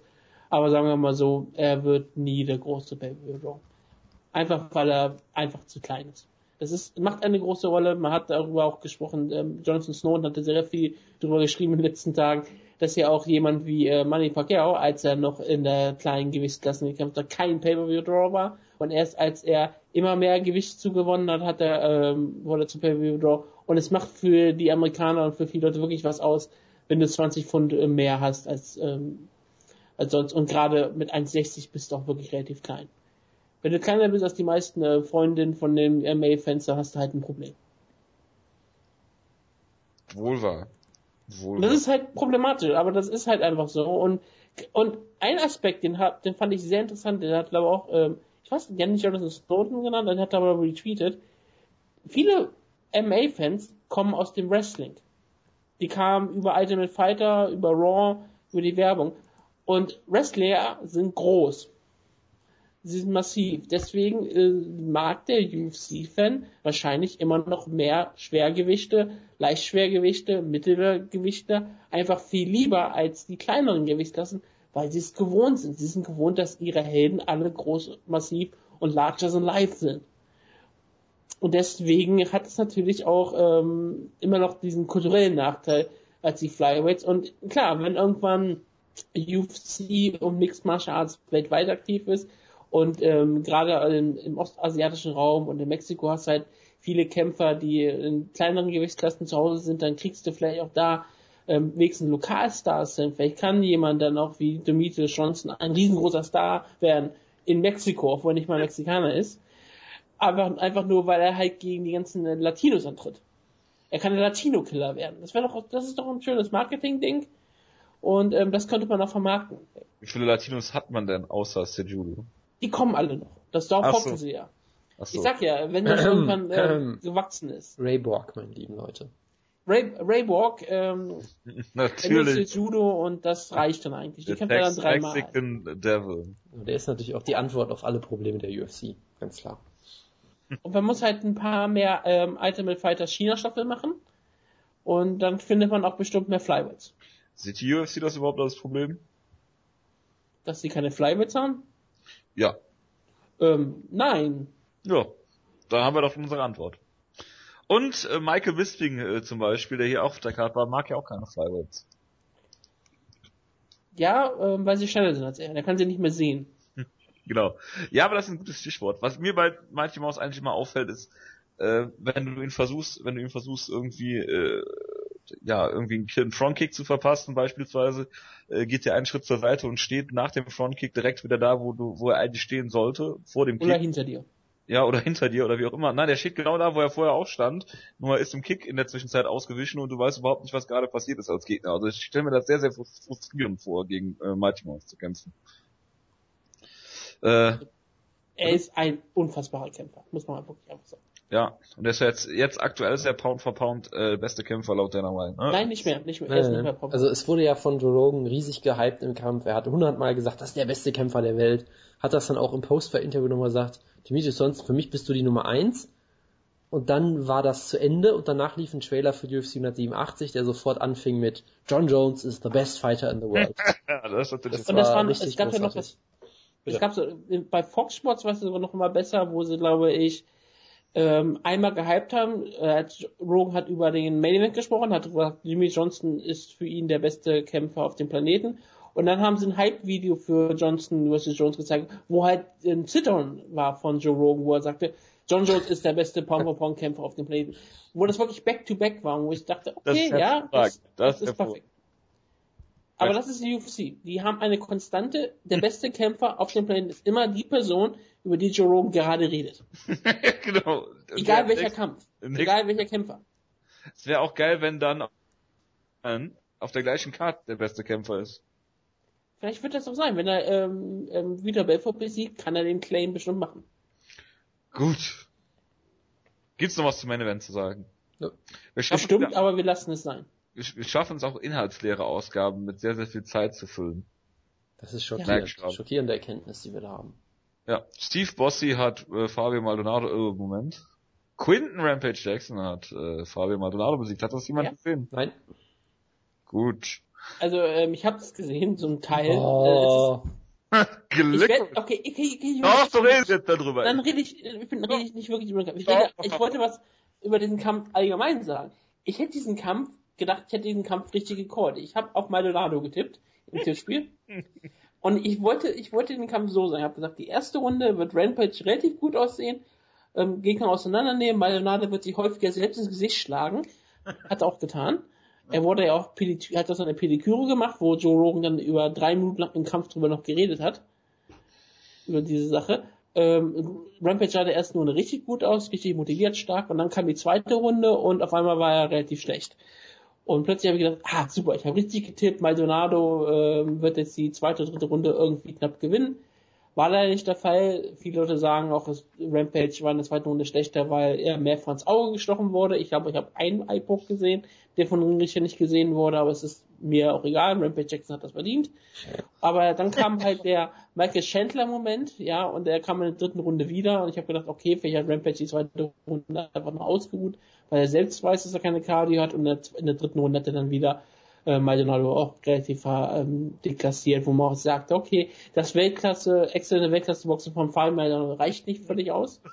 Und ähm, Rampage Jackson gewann diesen Kampf dann auch völlig verdient, hat dann eine Promo gegen Bellator gehalten und, und gegen alles und hat Maldonados Namen mehrfach falsch äh, bewusst ausgesprochen Natürlich. und hat auch gesagt, dass er glücklich ist, dass er gegen jemanden kämpfte, der ihn nicht zu Boden nimmt, weil das ist der perfekte Gegner für ihn und deswegen ist er jetzt wieder froh in der UFC zu sein und wir sind alle glücklich und wir freuen uns drauf, dass er bestimmt bald wirklich nicht mehr in der UFC kämpfen darf.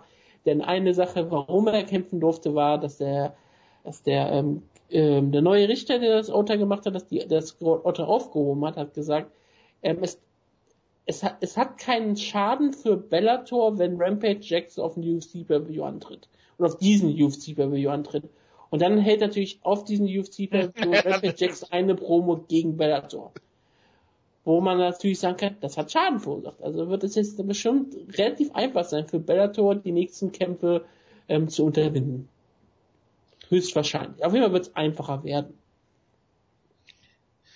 Hervorragend, gut. Äh, machen wir weiter mit dem nächsten Kampf. Michael Bisping gegen CB Dalloway und da haben wir, glaube ich, alle auf eine schreckliche Decision getippt. Ähm, ist wir waren alle enttäuscht. Bitte. ja, bitter, bitter enttäuscht worden, weil es ein relativ interessanter Kampf war, finde ich jetzt. Jonas wird das natürlich anders sehen. Das ist richtig, ich habe den Kampf nämlich nicht geguckt. Ja, äh, weil äh, in der ersten Runde ist Michael Bisping ziemlich oft in den linken Haken reingelaufen von Stevie Dalloway. Ist auch einmal zu Boden geschlagen worden.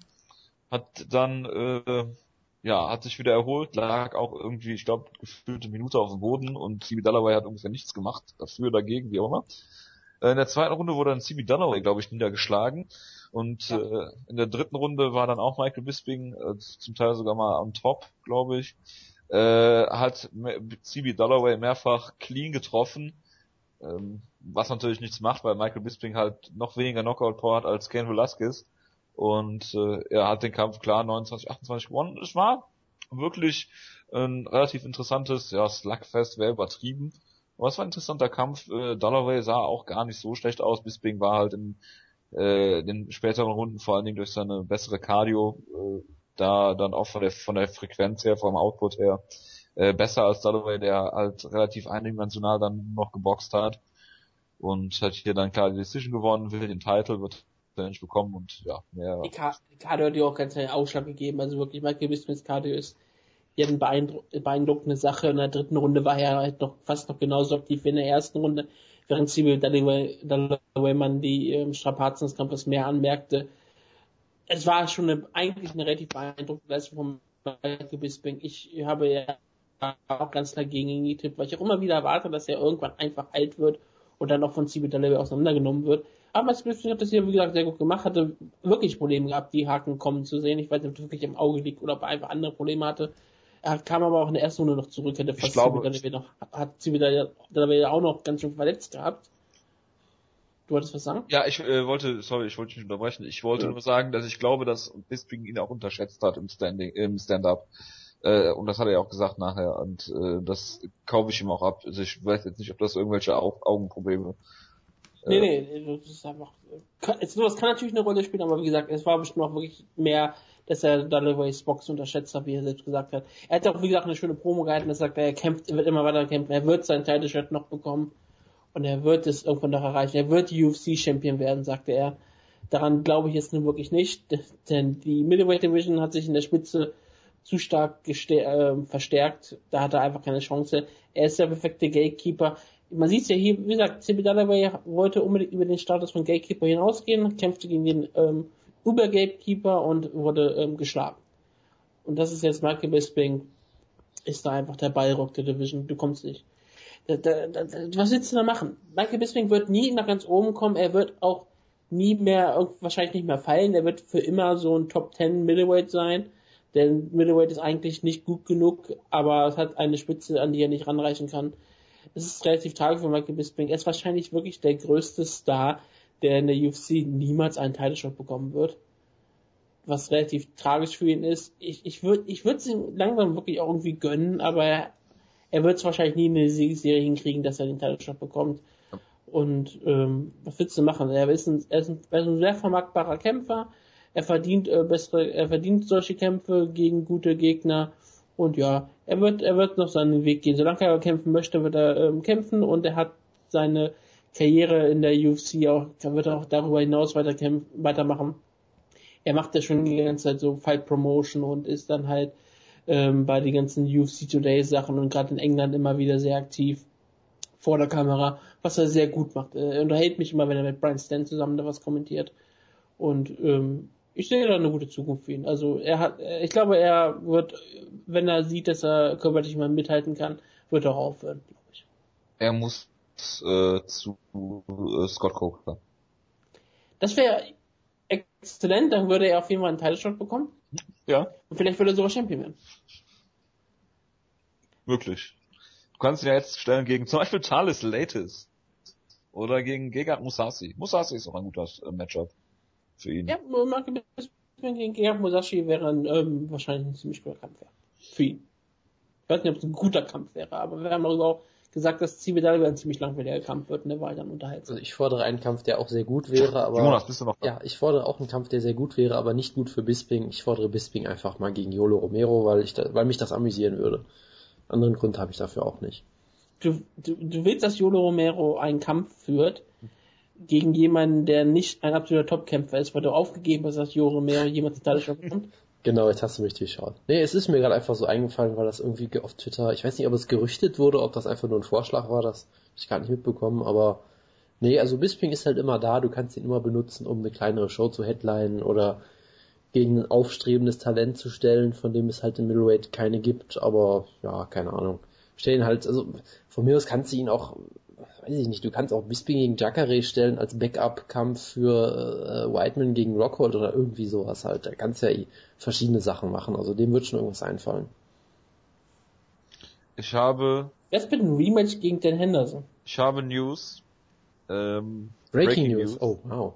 John Jones ist wahrscheinlich raus aus dem Titelkampf bei UFC 187.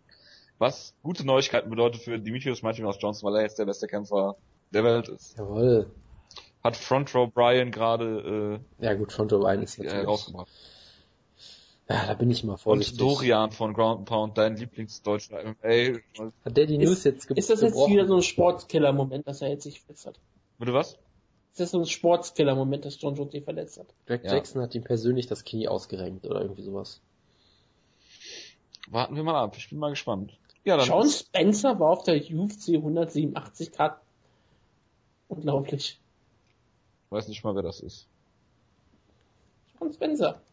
Ja, ja, ich kenne Hello Spencer. Unglaublich. Ja. Gut, warten wir mal ab, ob sich das bestätigt. Ähm, John McDessie gegen Shane Campbell war ein sehr brutaler Knockout. Ja, also er scheint von dem äh, Lawsuit nicht negativ beeinflusst gewesen zu sein, hat hier einen schönen Knockout gezeigt. Gut. Er hat sich ja vorgestellt, dass es Giga Musashi ist. Das kann sehr gut sein, ja. Das ist äh, wahrscheinlich. Das behaupten wir ab jetzt einfach. Thomas Almeida, Team Schlagkraft. Hey! Und hatte ich recht, ich ja. hatte recht. Dankeschön. Dankeschön. Ueguchi war ja auch in Team Schlagkraft. Ja, da kann ich ja nicht, ja, da können wir ja nicht ahnen, dass er einen Titelkampf kriegt. Gegen den besten Kämpfer der Welt, also bitte. Das ist Ja, ja, gut. Nee, also ich, Ja. ich habe ihn ja anfangs Bitte. schon so ein bisschen gehypt, weil er natürlich auch ein Patrick Wyman-Guy ist, was Jojo jetzt wieder ärgern wird, aber ähm, in seinem Debüt, Nö. in seinem Debüt hatte, Denny Mac ist ja auch ein Patrick Wyman äh, Guy. das stimmt soweit glaube ich nicht, zumindest nicht in dem Ausmaß, aber ist egal. Red ihr das ruhig ein. Also äh, in seinem UFC-Debüt hatte er damals ja so ein bisschen Schwierigkeiten in der ersten Runde, hat souveräne Decision gewonnen. Hier hat äh, Jaboyan auch durchaus gut angefangen. Er hat unfassbar harte Bodykicks genannt, laut Joe Rogan, der jedes Mal fast ausgerastet ist beim Bodykick von Jaboyan, was vielleicht auch ein bisschen übertrieben war, aber es war durchaus ein sehr ausgeglichener Kampf. Und da hat er ihn halt gerockt und hat ihn wunderbar abgefertigt mit äh, mit einem großartigen Killerinstinkt, hat äh, ist immer wieder zum Körper auch gegangen, hat seine Schläge sehr gut ausgewählt. Also man vergleiche das jetzt mal mit dem, was CB Holloway nach dem Knockdown gemacht hat, zum Beispiel, was jetzt sicherlich unfair ist, aber nach so einem Knockdown versuchen halt die meisten Leute einfach ganz wild Schwinger zu zeigen, die dann alle daneben gehen und ihr hat das wirklich sehr gut gemacht. Gute Treffer zum, zum Kopf, immer wieder zum Körper gegangen und dadurch dann ein Standing TKO geschafft, wo ich auch durchaus mit der Stoppage sehr äh, einverstanden war. Sogar Joe Rogan war einverstanden. Genau, also es war eine wunderbare Leistung. Damit ist es in Stein gemeißelt. Es war eine wunderbare Ja. Leistung von Ja. Thomas Almeida. Er ist die wahre, die einzig wahre Muay Thai Machine. Das hat man hier, finde ich, sehr gut gesehen. Und ich freue mich auf weitere Kämpfe von ihm. Bei ihm ist der, ist der Name auch wirklich Programm, da kann man auch wirklich sagen, Muay Thai Machine, das ist diesmal sogar richtig. Weil Man kann sagen, äh, das ist wirklich der Tommy. Der Tom, Tominias, wie der Nickname hier sogar ist. Ähm, Shooterbox is back, wie man hier gesehen hat. das, Absolut. das muss ich auch nochmal kurz sagen. Ich fand das auch so toll, dass es wirklich, äh, ich weiß nicht, ob das mit dem Entrance war oder im Käfig noch, dass es halt wieder diesen typischen Shootbox-Typen gab, der jetzt halt Hey gerufen hat. So wie bei Pride früher und erst dann ja auch in der Postfeld-Promo auch noch gemacht hat. Da habe ich wirklich so Flashbacks ins Jahr 2007 gekriegt. Das war schlimm. Das war richtig schlimm. Und das, der Kampf hat ja auch Erinnerung gehabt, das Finish war so wunderbar. Es hatte so ein bisschen, war so ein bisschen so Erinnerung an so frühe Wanderler Silver Knockouts, die ja auch meistens so am Käfig oder am, ähm, am, am, am, am im Ring sein gestellt hat, wo die Gegner manchmal auch nicht so bogen gegangen sind, der Ringrichter dann reinsprang. Auf jeden Fall Thomas Almeida hat mich sehr, sehr überzeugt, hat mich sehr gefreut, dass er bei Team Schlagkraft ist. Sympathisches Kerlchen. Ähm, es freut mich, wie gesagt, dass jemand noch bei Shooterbox ähm, trainieren kann und zum Weltklassekämpfer aufsteigt. Und jetzt hat er ja mit Ishiwa einen harten ähm, Gegner einfach mal kurz ähm, fertig gemacht. Es war ähm, anfangs ähm, hat Jabba wieder noch gut mitgehalten, dann hat Almeida einfach gezeigt, dass er einfach eine Stufe drüber ist, jünger ist, die bessere Version ist. Und ja, Thomas Almeida, 23 Jahre jung, wird in diesem Jahr noch 24. Ich bin sehr gespannt, was die Zukunft in der Bantamweight Division für ihn bringt. Ähm, er hat auf jeden Fall das Potenzial, was Besonderes zu sein. Er ist 13-0. Vielleicht ist er der neue Henbauer. Ist ja nicht, ist nicht irgendwie 19-0 oder sowas? 19-0. Ja, hab ich, was habe ich gesagt? 13-0? 13, Ja. ja. Ja, habe ich auch gerade gemerkt. Ich habe auf die Knockouts geguckt. Er hat aber sogar auf 14 jetzt.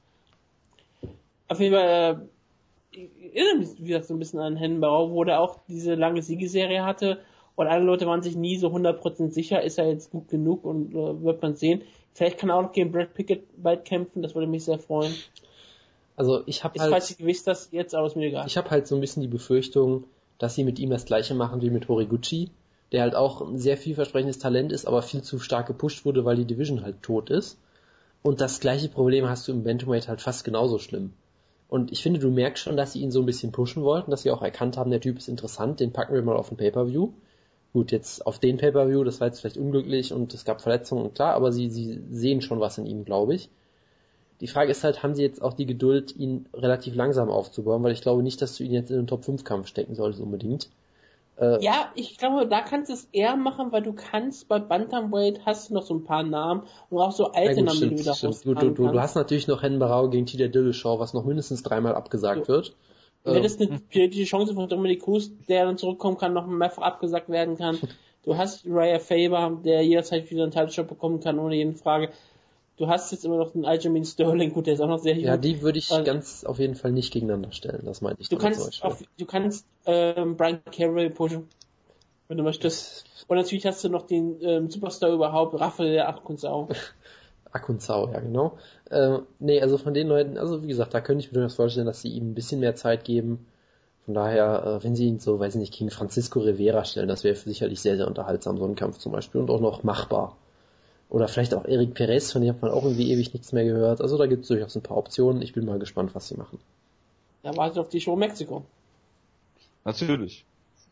Früher hat Jonas Leute erst gehypt, bis sie gegen einen Ringer angetreten sind. Heute ist das nicht mehr so. Ich war auch äh, sehr angetan von äh, Thomas Almeida. Vor allen Dingen, das, das finde ich, ja, auch mit einer gerechtfertigten Stoppage von, von äh, Yves Lavin. Äh, das ist ja immer so ein fader Beigeschmack, wo die Kämpfer eigentlich nichts dafür können, ne? wenn dann so das späte Stoppage kommt und dann reden alle über die Stoppage und äh, beziehungsweise dass sie ausgeblieben ist, äh, anstatt über den Kampf. Äh, er ist schön zum Körper gegangen, er war sehr technisch. Ähm, es scheint ja auch ein Brown Belt zu sein, wie Joe Rogan gesagt hat im Jiu-Jitsu. Also da, ich würde ihn gerne mal gegen einen guten Ringer sehen. Du hast jetzt mit ihm einen sehr aufstrebenden Mann im Bantamweight. Du hast Aljamain Sterling noch ähm, im Bantamweight. Also das sind zwei Leute, die auf längere Sicht so vielleicht die, die Leute sein könnten, die im Bantamweight sich ganz oben da einnisten. Wenn ein Uriah Faber mal geht, ob ein Dominic Cruz zurückkommt, weiß man ja auch nicht. Wie gesagt, äh, Dillashaw und Hennen Barau sehr verletzungsanfällig. Deswegen warten wir mal ab. Hm, ich sage es okay. Ich sage, meine ich ganz ehrlich, gegen Ben Carey würde ich ihn nach der stellen. Kommt, warum nicht? Warum nicht? Meine, Carey ist schon ist Top 10 aktuell. Ich weiß, das ist ja, neun, für neun. manche Leute sogar ein etwas, für Jonas vielleicht sogar einen Schritt zu hoch, aber ich meine, es, Almeida ist kein komplett unerfahrener Kämpfer. Ich meine, der, wie gesagt, 19 Kämpfe, 19 Siege. Den kannst du etwas mehr zumuten. Und Caraway ist ein guter Schritt, ist ein guter Gatekeeper vielleicht er ist unangenehmer Gegner und sollte Almeida dagegen verlieren, dann ist es halt wirklich noch zu früh. Und besiegt er Brian, Brian Caraway, dann hat er auf jeden Fall schon mal einen relativ sehr, sehr guten Topmann besiegt, aber noch keinen großen Superstar-Namen. Er würde nicht jetzt aktuell gegen of Faber kämpfen. Aber im Bantamweight lassen sie es ja auch äh, scheinbar ruhig angehen. Ich meine, wenn du jetzt Henry Cejudo gegen Chico Camus äh, stellst, nachdem er dann äh, ach nee, Quatsch, das ist Fly, Flyweight, ne? Ja, das ist Flyweight. Ähm, ja, vielleicht machen sie es ja auch so, wie gesagt, Henry Cejudo hat sitzt ja jetzt gegen Chris Cariaso, den ehemaligen Titelherausforderer äh, und Nummer 10 gerankt und dann äh, Nummer 14 Chico Kelmes. Äh, vielleicht buchen sie es ja so ein bisschen äh, äh, mit, mit Bedacht, weiß man ja nicht. Aber gut, bitte. Will noch immer was dazu sagen. Oder wie Conor McGregor erst gegen Dustin Poirier und dann gegen Dennis Siever. Ja, zwei Top-Namen.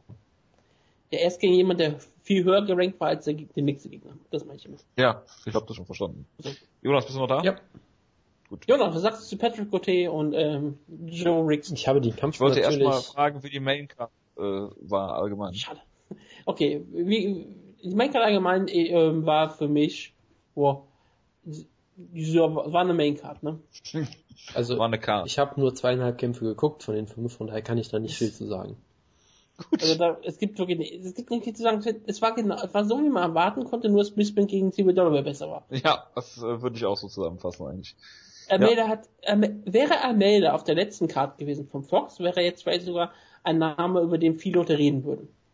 Weil er nicht auf Fox gekämpft hat, ist er jetzt ein Name, den viele Leute jetzt schon wieder vergessen haben. Das ist das Fazit der Main Card. Gut. Gut. Ich habe Patrick Cote gegen Joe Diesel Riggs. Ja, ich habe ich sorry, sagen. Ich, ja, okay. Bitte. Ja, ich dachte, weil ich gerade gefragt wurde. Ich wollte nur sagen, ich habe den Kampf natürlich nicht geguckt. Ich habe auch den Kampf so weit boykottiert, dass ich im Cyber-Tippspiel auf einen No-Contest getippt habe bei dem Kampf. Ehrlich? Ja, habe ich wirklich gemacht. Kannst du dir gerne ja, angucken. Das finde ich, das find ich ähm, gut. Das, ich bin jetzt mal gespannt, ob die Drogentests wirklich positiv sind oder. Dann, dann äh, werde ich äh, Grissom irgendwie äh, nachträglich nochmal anhauen, dass der mir da den Punkt gibt. Nee, aber ähm, das einzige Interessante, das, das, das sowieso, das, äh, das ist ja nochmal eine ganz andere Geschichte. Ähm, und das Einzige, was ich interessant fand, dass halt Patrick Cote nach dem Kampf scheinbar direkt äh, weiter kommentiert hat, die Main Card, was ganz lustig ist, aber sonst äh, habe ich dazu auch nichts zu sagen. Patrick Cote ähm, hat diesen Kampf, ich habe ein bisschen davon gesehen, durch Nein. sein, ja, durch sein überlegenes Ringen gewonnen. Ja. Punkt. Das schockiert niemanden. Deswegen ist er so wichtig. Ja, natürlich. Alexis Davis hat äh, Sarah Kaufman im äh, dritten Aufeinandertreffen der beiden äh, endlich mal. Müssen wir jetzt, glaube ich, mal Wutke die Bühne lassen. Er will hier, glaube ich, jetzt einen Rant starten. Nein, ich halte mir extra so, keinen Rant zu starten. Doch. Ich habe mich sehr über Sarah Kaufman aufgeregt. Also das, das, das, sie, sie hat den Kampf hier komplett weggeworfen. Das tut echt unfassbar weh ähm, in der ersten Runde hat sie Alexis Davis komplett auseinandergenommen, in jederlei Hinsicht ähm, deklassiert, fast standing-mäßig. Was sie im Boxen gezeigt hat gegenüber Davis, war schon hart. Denn ähm, jedes Mal, wenn Davis einen Schlag gelandet hat, hat sie drei kassiert. Und es war wirklich durchgehend. Davis hatte nicht den Hauch einer Chance. Ihr Auge wurde zugeschwollen, sie sah in der, war in der, Runde, in der Ringecke sehr, sehr demotiviert. Kaufmann war sehr glücklich mit ihrer Leistung und dann hat, äh, gab es den Takedown und auf einmal hat Sarah Kaufman keine Chance mehr gehabt. Auf einmal hat Sarah Kaufman war sie im Überlebensmodus und Davis hat das sehr schön gemacht, hat sich Submissions gegriffen, sehr viele Submissions versucht und hat dann am Ende eine wunderbare Armbar rausgeholt, die von Kaufman nicht ideal verteidigt wurde, aber Alexis Davis hat die Armbar rausgeholt, so Kaufman hat mehrfach getappt, der Ringrichter hat darauf nicht geachtet ähm, sie hat da mehrfach geschrien, der Ringer hat nicht drauf geachtet und dann irgendwann hat er den äh, Kampf abgebrochen, weil er vielleicht doch den Tap noch gesehen hat. Ungefähr ähm, sieben Sekunden später, glaube ich. Alexis Davis sah sehr geschockt aus, als sie dann der Kampf abgebrochen war, musste erstmal sich erkundigen, ob Sarah Kaufman noch einen Arm hat. Und erst dann hat sich äh, getraut zu jubeln. Das war schon ziemlich hart. Ich würde ähm, normalerweise sagen, das ist relativ schlimm. In diesem Fall würde ich sagen, Sarah Kaufman hat das so ein bisschen verdient mit dieser, mit dieser Leistung. Ich, ich, ich möchte das ich, ich sage so, niemand hat das verdient, aber wenn du so den Kampf wegwirfst, ich meine, dann, dann hast du es auch, dann hast du es ein bisschen provoziert, ja. Und ich, ich will nicht sagen, dass der Ringrichter mich da ein bisschen glücklich machte, aber nein. Ähm, ich habe ich hab auch Sarah Kaufmann gesagt, ich war ziemlich sicher, dass sie auch gewinnt und sie hat ja auch eigentlich ganz klar gezeigt, dass sie die bessere Kämpferin von beiden ist in diesem in diesem in diesem Matchup. Ob sie vielleicht die bessere Kämpferin generell ist eine andere Frage, aber sie hat eigentlich die ganze Nummer von Alexis Davis und hat sich halt selbst diesen Kampf ähm, weggeworfen. Das ist immer sehr sehr schlecht und ja, für Davis war es ein schöner Sieg am Ende doch. Sie hat dann den Dämonen irgendwann mal geschlagen. Nach dem zweiten blutigen Kampf hat sie jetzt in nach zwei harten Kämpfen, die sie verloren hat, einen sehr, sehr blutigen, hat sie jetzt diesen letzten Sieg gefeiert. Und ja, jetzt ist sie, ich glaube, Nummer drei gerankt. Sie kann niemals mehr gegen Ronald Rousey antreten und wir wissen nicht, was wir mit, der, was wir mit ihr machen sollen. Gegen Kätzchen Garno stellen. Aber äh, ich äh, widerspreche natürlich vehement und sage, äh, dass Alexis Davis in der zweiten Runde halt einfach äh, gut dagegen gehalten hat, den Kampf zu Boden genommen hat und äh, Sarah Kaufman dann ganz klar submitted hat. Ich habe ja auch auf Alexis Davis getippt. Ich mag Alexis Davis auch eigentlich sehr gerne. Ich mag Alexis Davis auch sehr gerne. Und äh, ja, es, ist ein Freund des anderen leid. Also äh, äh, ich weiß nicht, ob das, äh, ob sie das, also gegen andere Kämpfer hätte, äh, Kämpferin hätte Sarah Kaufman diesen Stil sicherlich weitergehen können, hätte trotzdem gewonnen. Aber Alexis Davis hat das hier wunderbar gemacht und ich, es klingt immer so ein bisschen, als hätte Sarah Kaufman sich selbst geschlagen. Das ist mit Sicherheit richtig, gerade nach dieser ersten Runde, aber. Sie hat sich äh, nicht selbst geschlagen wie Fabio, das ist richtig. Oder Tyson Fury. Äh, ja, ich denke, äh, Alexis Davis hier mit einer tollen Leistung in der zweiten Runde dann äh, äh, hier die Stoppage zu holen und sie wird dann jetzt äh, gegen wieder, weiß ich nicht, Ketzing Namen habe ich gerade schon gesagt, oder Misha Tate oder weiß ich nicht, Jessica Eye kannst du sie vielleicht auch noch gegenstellen. Wenn sie gegen, äh, ach nee, die kriegen ja einen Titelshot, ne? Jessica Eye gegen Misha yep. Tate, kann das sein? Yep. Reg Correa hat ja ihren Titelshot, Amanda Nunes ist die nächste dann so. Oder Holly Holm. Ja, die gibt's auch noch, stimmt. Ja, das, das wird das wär, das wär passen. Also ich, ich muss auch sagen, ich habe gemischte Gefühle. Ich stehe so zwischen euch beiden. Ich finde Sarah Kaufman eigentlich schon sehr sympathisch und mag sie auch irgendwie. Deshalb habe ich mich halt schon geärgert. Gerade weil sie im Stand halt so unfassbar viel besser aussah und halt, es wurde ja schon gesagt, für jeden Schlag, den Davis gelandet hat, hat irgendwie vier eingesteckt oder so. Und dann kam halt dieser Judo-Wurf komplett aus dem Nichts. Da hat, glaube ich, Sarah Kaufman einfach überhaupt nicht mit gerechnet, weil es ging ja als Offensivaktion von ihr los. Sie hat ja einen Kick, glaube ich, gefangen und hat dann, glaube ich, nicht damit gerechnet, dass daraus dann ein Takedown wird, weil sonst hat sie eigentlich auch sehr gute Takedown-Defense. Ja, und am Boden wurde sie halt komplett deklassiert. Ähm, der Ref hat das natürlich nicht gut gemacht am Ende. Äh, es war sicherlich auch ein bisschen schwer zu sehen, wie sie getappt hat, aber trotzdem äh, war das äh, ziemlich katastrophal, was da passiert ist. Ja, weil er hat ja die Position sogar gewechselt, genau, weil er ist, dann, er, ist dann auf die falsche Seite extra nochmal rübergelaufen. Ja, aber es ist halt das, was du sehen musst bei so einer Armbar. Ich weiß natürlich, es ist absolut genau bestes Rapping gewesen. Ja. ja. also von daher, es war, ich fand es ein bisschen schade für Sarah Kaufman, weil ich sie eigentlich sehr gerne mag und sie hat halt, seitdem sie den Titel mal gehalten hat bei Strikeforce, sie kriegt irgendwie keinen, keinen Fuß mehr in die Tür irgendwie. Also sie hat immer vielleicht einen Kampf, wo sie gut aussieht, dann hat sie einen Kampf, der total eng ist, wo dann manche Leute sagen, nee, den hat sie ganz klar verloren, manche sagen, nee, sie lag vorne. Dann hat sie vielleicht mal einen Kampf, wo sie auch wirklich wieder gut aussieht und dann hat sie halt wieder solche Kämpfe. Also irgendwie, sie kriegt es nicht mehr so richtig auf die Reihe, was ich halt schade finde. Ja. Hervorragend. Habt ihr den Kampf des Arms geschaut? Ja, Der da wäre? Chandler Priest gegen seinen Gegner, äh, Brian Barbanera. Nein. Ich habe 30 Sekunden der ersten Runde geguckt und deswegen äh, denke ich, dass ich den Kampf gesehen habe. Er hat mich nicht im geringsten interessiert. Ich habe nur auf Twitter verfolgt, alle haben gesagt, oh, Shackle Priest in der ersten Runde sah so unfassbar geil aus, ein absoluter Top-Kämpfer, das ist der, das ist einer, den man in Zukunft auf der Rechnung haben muss. Und dann hat er so total gegast und hat dann am Ende Glück gehabt für manche Leute, dass er den Kampf gewonnen hat. Ja, möglich. Äh, dann kommt der Serientäterkampf. Olivier Aubin Mercier gegen David Michaud und äh, Was für ein Name. ja, Weltklasse. Ja, äh, OAM hat den Kampf gewonnen, wie von uns allen gecallt, glaube ich. Wie von Im jedem, wie, wie von jedem gecallt, der mitgemacht hat, glaube ich, weil es gab nur Tipps auf ihn oder gar keine Tipps. Das ist soweit richtig, ja. Ich habe jetzt übrigens äh, vier Siege in Serie. Herzlichen Glückwunsch. Ja, was mich zum mit Chris im gemeinsamen Führenden macht aktuell. Es freut mich sehr für Ja. dich, das sagt aber ja auch aktuell sehr Das ist wenig aus. Was? Ach, herrlich, Wutke, herrlich. Ich amüsiere mich sehr. Ähm, ja, müssen wir über sonst noch irgendwas reden? Also die Frauenkämpfe wahrscheinlich, ja, ne? den, den Ja, Opener ich habe sie gesehen. Ja, dann sag du was zu dem, er- zu dem zweiten Kampf. Ich habe nur den Opener gesehen. Ähm, Valerie Letourneux gegen Jessica Rakosi. Wir haben ja, ähm, ich habe darüber im Cyborg gepostet, wie schlimm die Wayne-Bilder waren.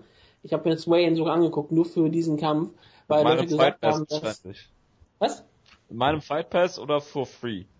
Die ähm, Waynes waren auf YouTube. Hervorragend. Und ähm, Rakosi und auch Latourneux sahen halt wirklich aus, als wären sie gerade frisch gestorben und wurden reanimiert. Das ist relativ schrecklich. Die wurden wahrscheinlich wirklich, die waren mit ähm, wie so Handpuppen durch die Gegend geführt. Die hatten überhaupt kein, ähm, kein Wasser mehr im Körper. Rakosi sah aus wie James Irwin, nur noch dünner. Es ist relativ eklig gewesen und sie sah auch im Kampf nicht wirklich viel besser aus. Ich weiß immer noch nicht, immer noch nicht, wo die UFC eigentlich ihren zweiten Sieg herbekommt. Sie wird ja immer mit zwei Siegen angekündigt und während alle Internetseiten und alle Datenbanken immer sagen, sie hat nur Ja, einen sie hatte, Sieg. sie hatte No Contest und das war eigentlich ein TKO-Sieg, aber wurde dann irgendwie positiv getestet. Ja, auf jeden Fall. Show von Millennium Events, müsste ich nur mal sagen. Das ist ja auch völlig in Ordnung. Du hast ja offiziell nur ein, einen Sieg und das ist halt, hat jetzt einen wunderbaren Rekord von 1 und 5 und ich hoffe, sie bleibt damit in der UFC oder sie heiratet James McSweeney. Was davon ist mir eigentlich relativ egal. Ähm, das, das Irre an diesem Kampf ist, dass man bei Rakosi ja immer erwähnt, dass sie eine exzellente Weltklasse-Boxerin ist und sie einen Hintergrund hat wie kaum eine andere Kämpferin in den Gewichtsklassen und sie hat eigentlich den ganzen Kampf versucht, Letourneau zu Boden zu nehmen und hat es nicht geschafft. Und Letourneau hat sie halt dann relativ hart verprügelt. Sehr viel, gerade ab der zweiten und dritten Runde hat sie sehr viele schöne Kicks so gezeigt. Diese ähm, Kicks zum Körper, die halt mehr mit dem Knie ausgeführt werden als mit der mit der Sohle. Das ist die sind ziemlich hart gewesen. Ach, schade. Und Rakosi, Ich dachte, du wolltest jetzt Brazilian Kick sagen. nein, keine Brazilian Kicks. Niemand sagt das außer dir, Ah, Jonas. schade. Ich bin nicht ihr. Ähm, es, es war nicht immer nur Omoplata, ja. Also Jessica Rakosi hat auch einen Sieg per Omoplata. das, das, das, das freut mich. Ähm, sie hat auf jeden Fall dann ein sehr, sehr zugeschwollenes Auge gehabt, was äh, sie in der, in der Rundenecke auch gesagt hat, dass sie nicht sehen kann. Die Ecke hat dann auch äh, bemerkt, okay, du kannst nicht sehen, willst du weiterkämpfen? Sie war sich erst nicht sicher, haben sie dann überzeugt, dass sie weiterkämpfen möchte. Natürlich. Also die Ecke hat gesagt, okay, ähm, mach einfach weiter. Und dann hat auf einmal der, ähm, der, ähm, äh, der Ringrichter gesagt, hey, da sollte vielleicht mal der Doktor dran, dran gucken. Der Doktor hat gefragt, kannst du sehen? Dann hat Rakosa gesagt, ja, ja, ich kann sehen. Ich, mein Auge fällt ja immer wieder zu, wenn man keine Hand dran hält, aber ich kann absolut durchschauen. Kein Problem, wir kämpfen einfach weiter und das hat sie dann auch getan und wurde halt dann äh, deswegen auch relativ chancenlos auseinandergenommen.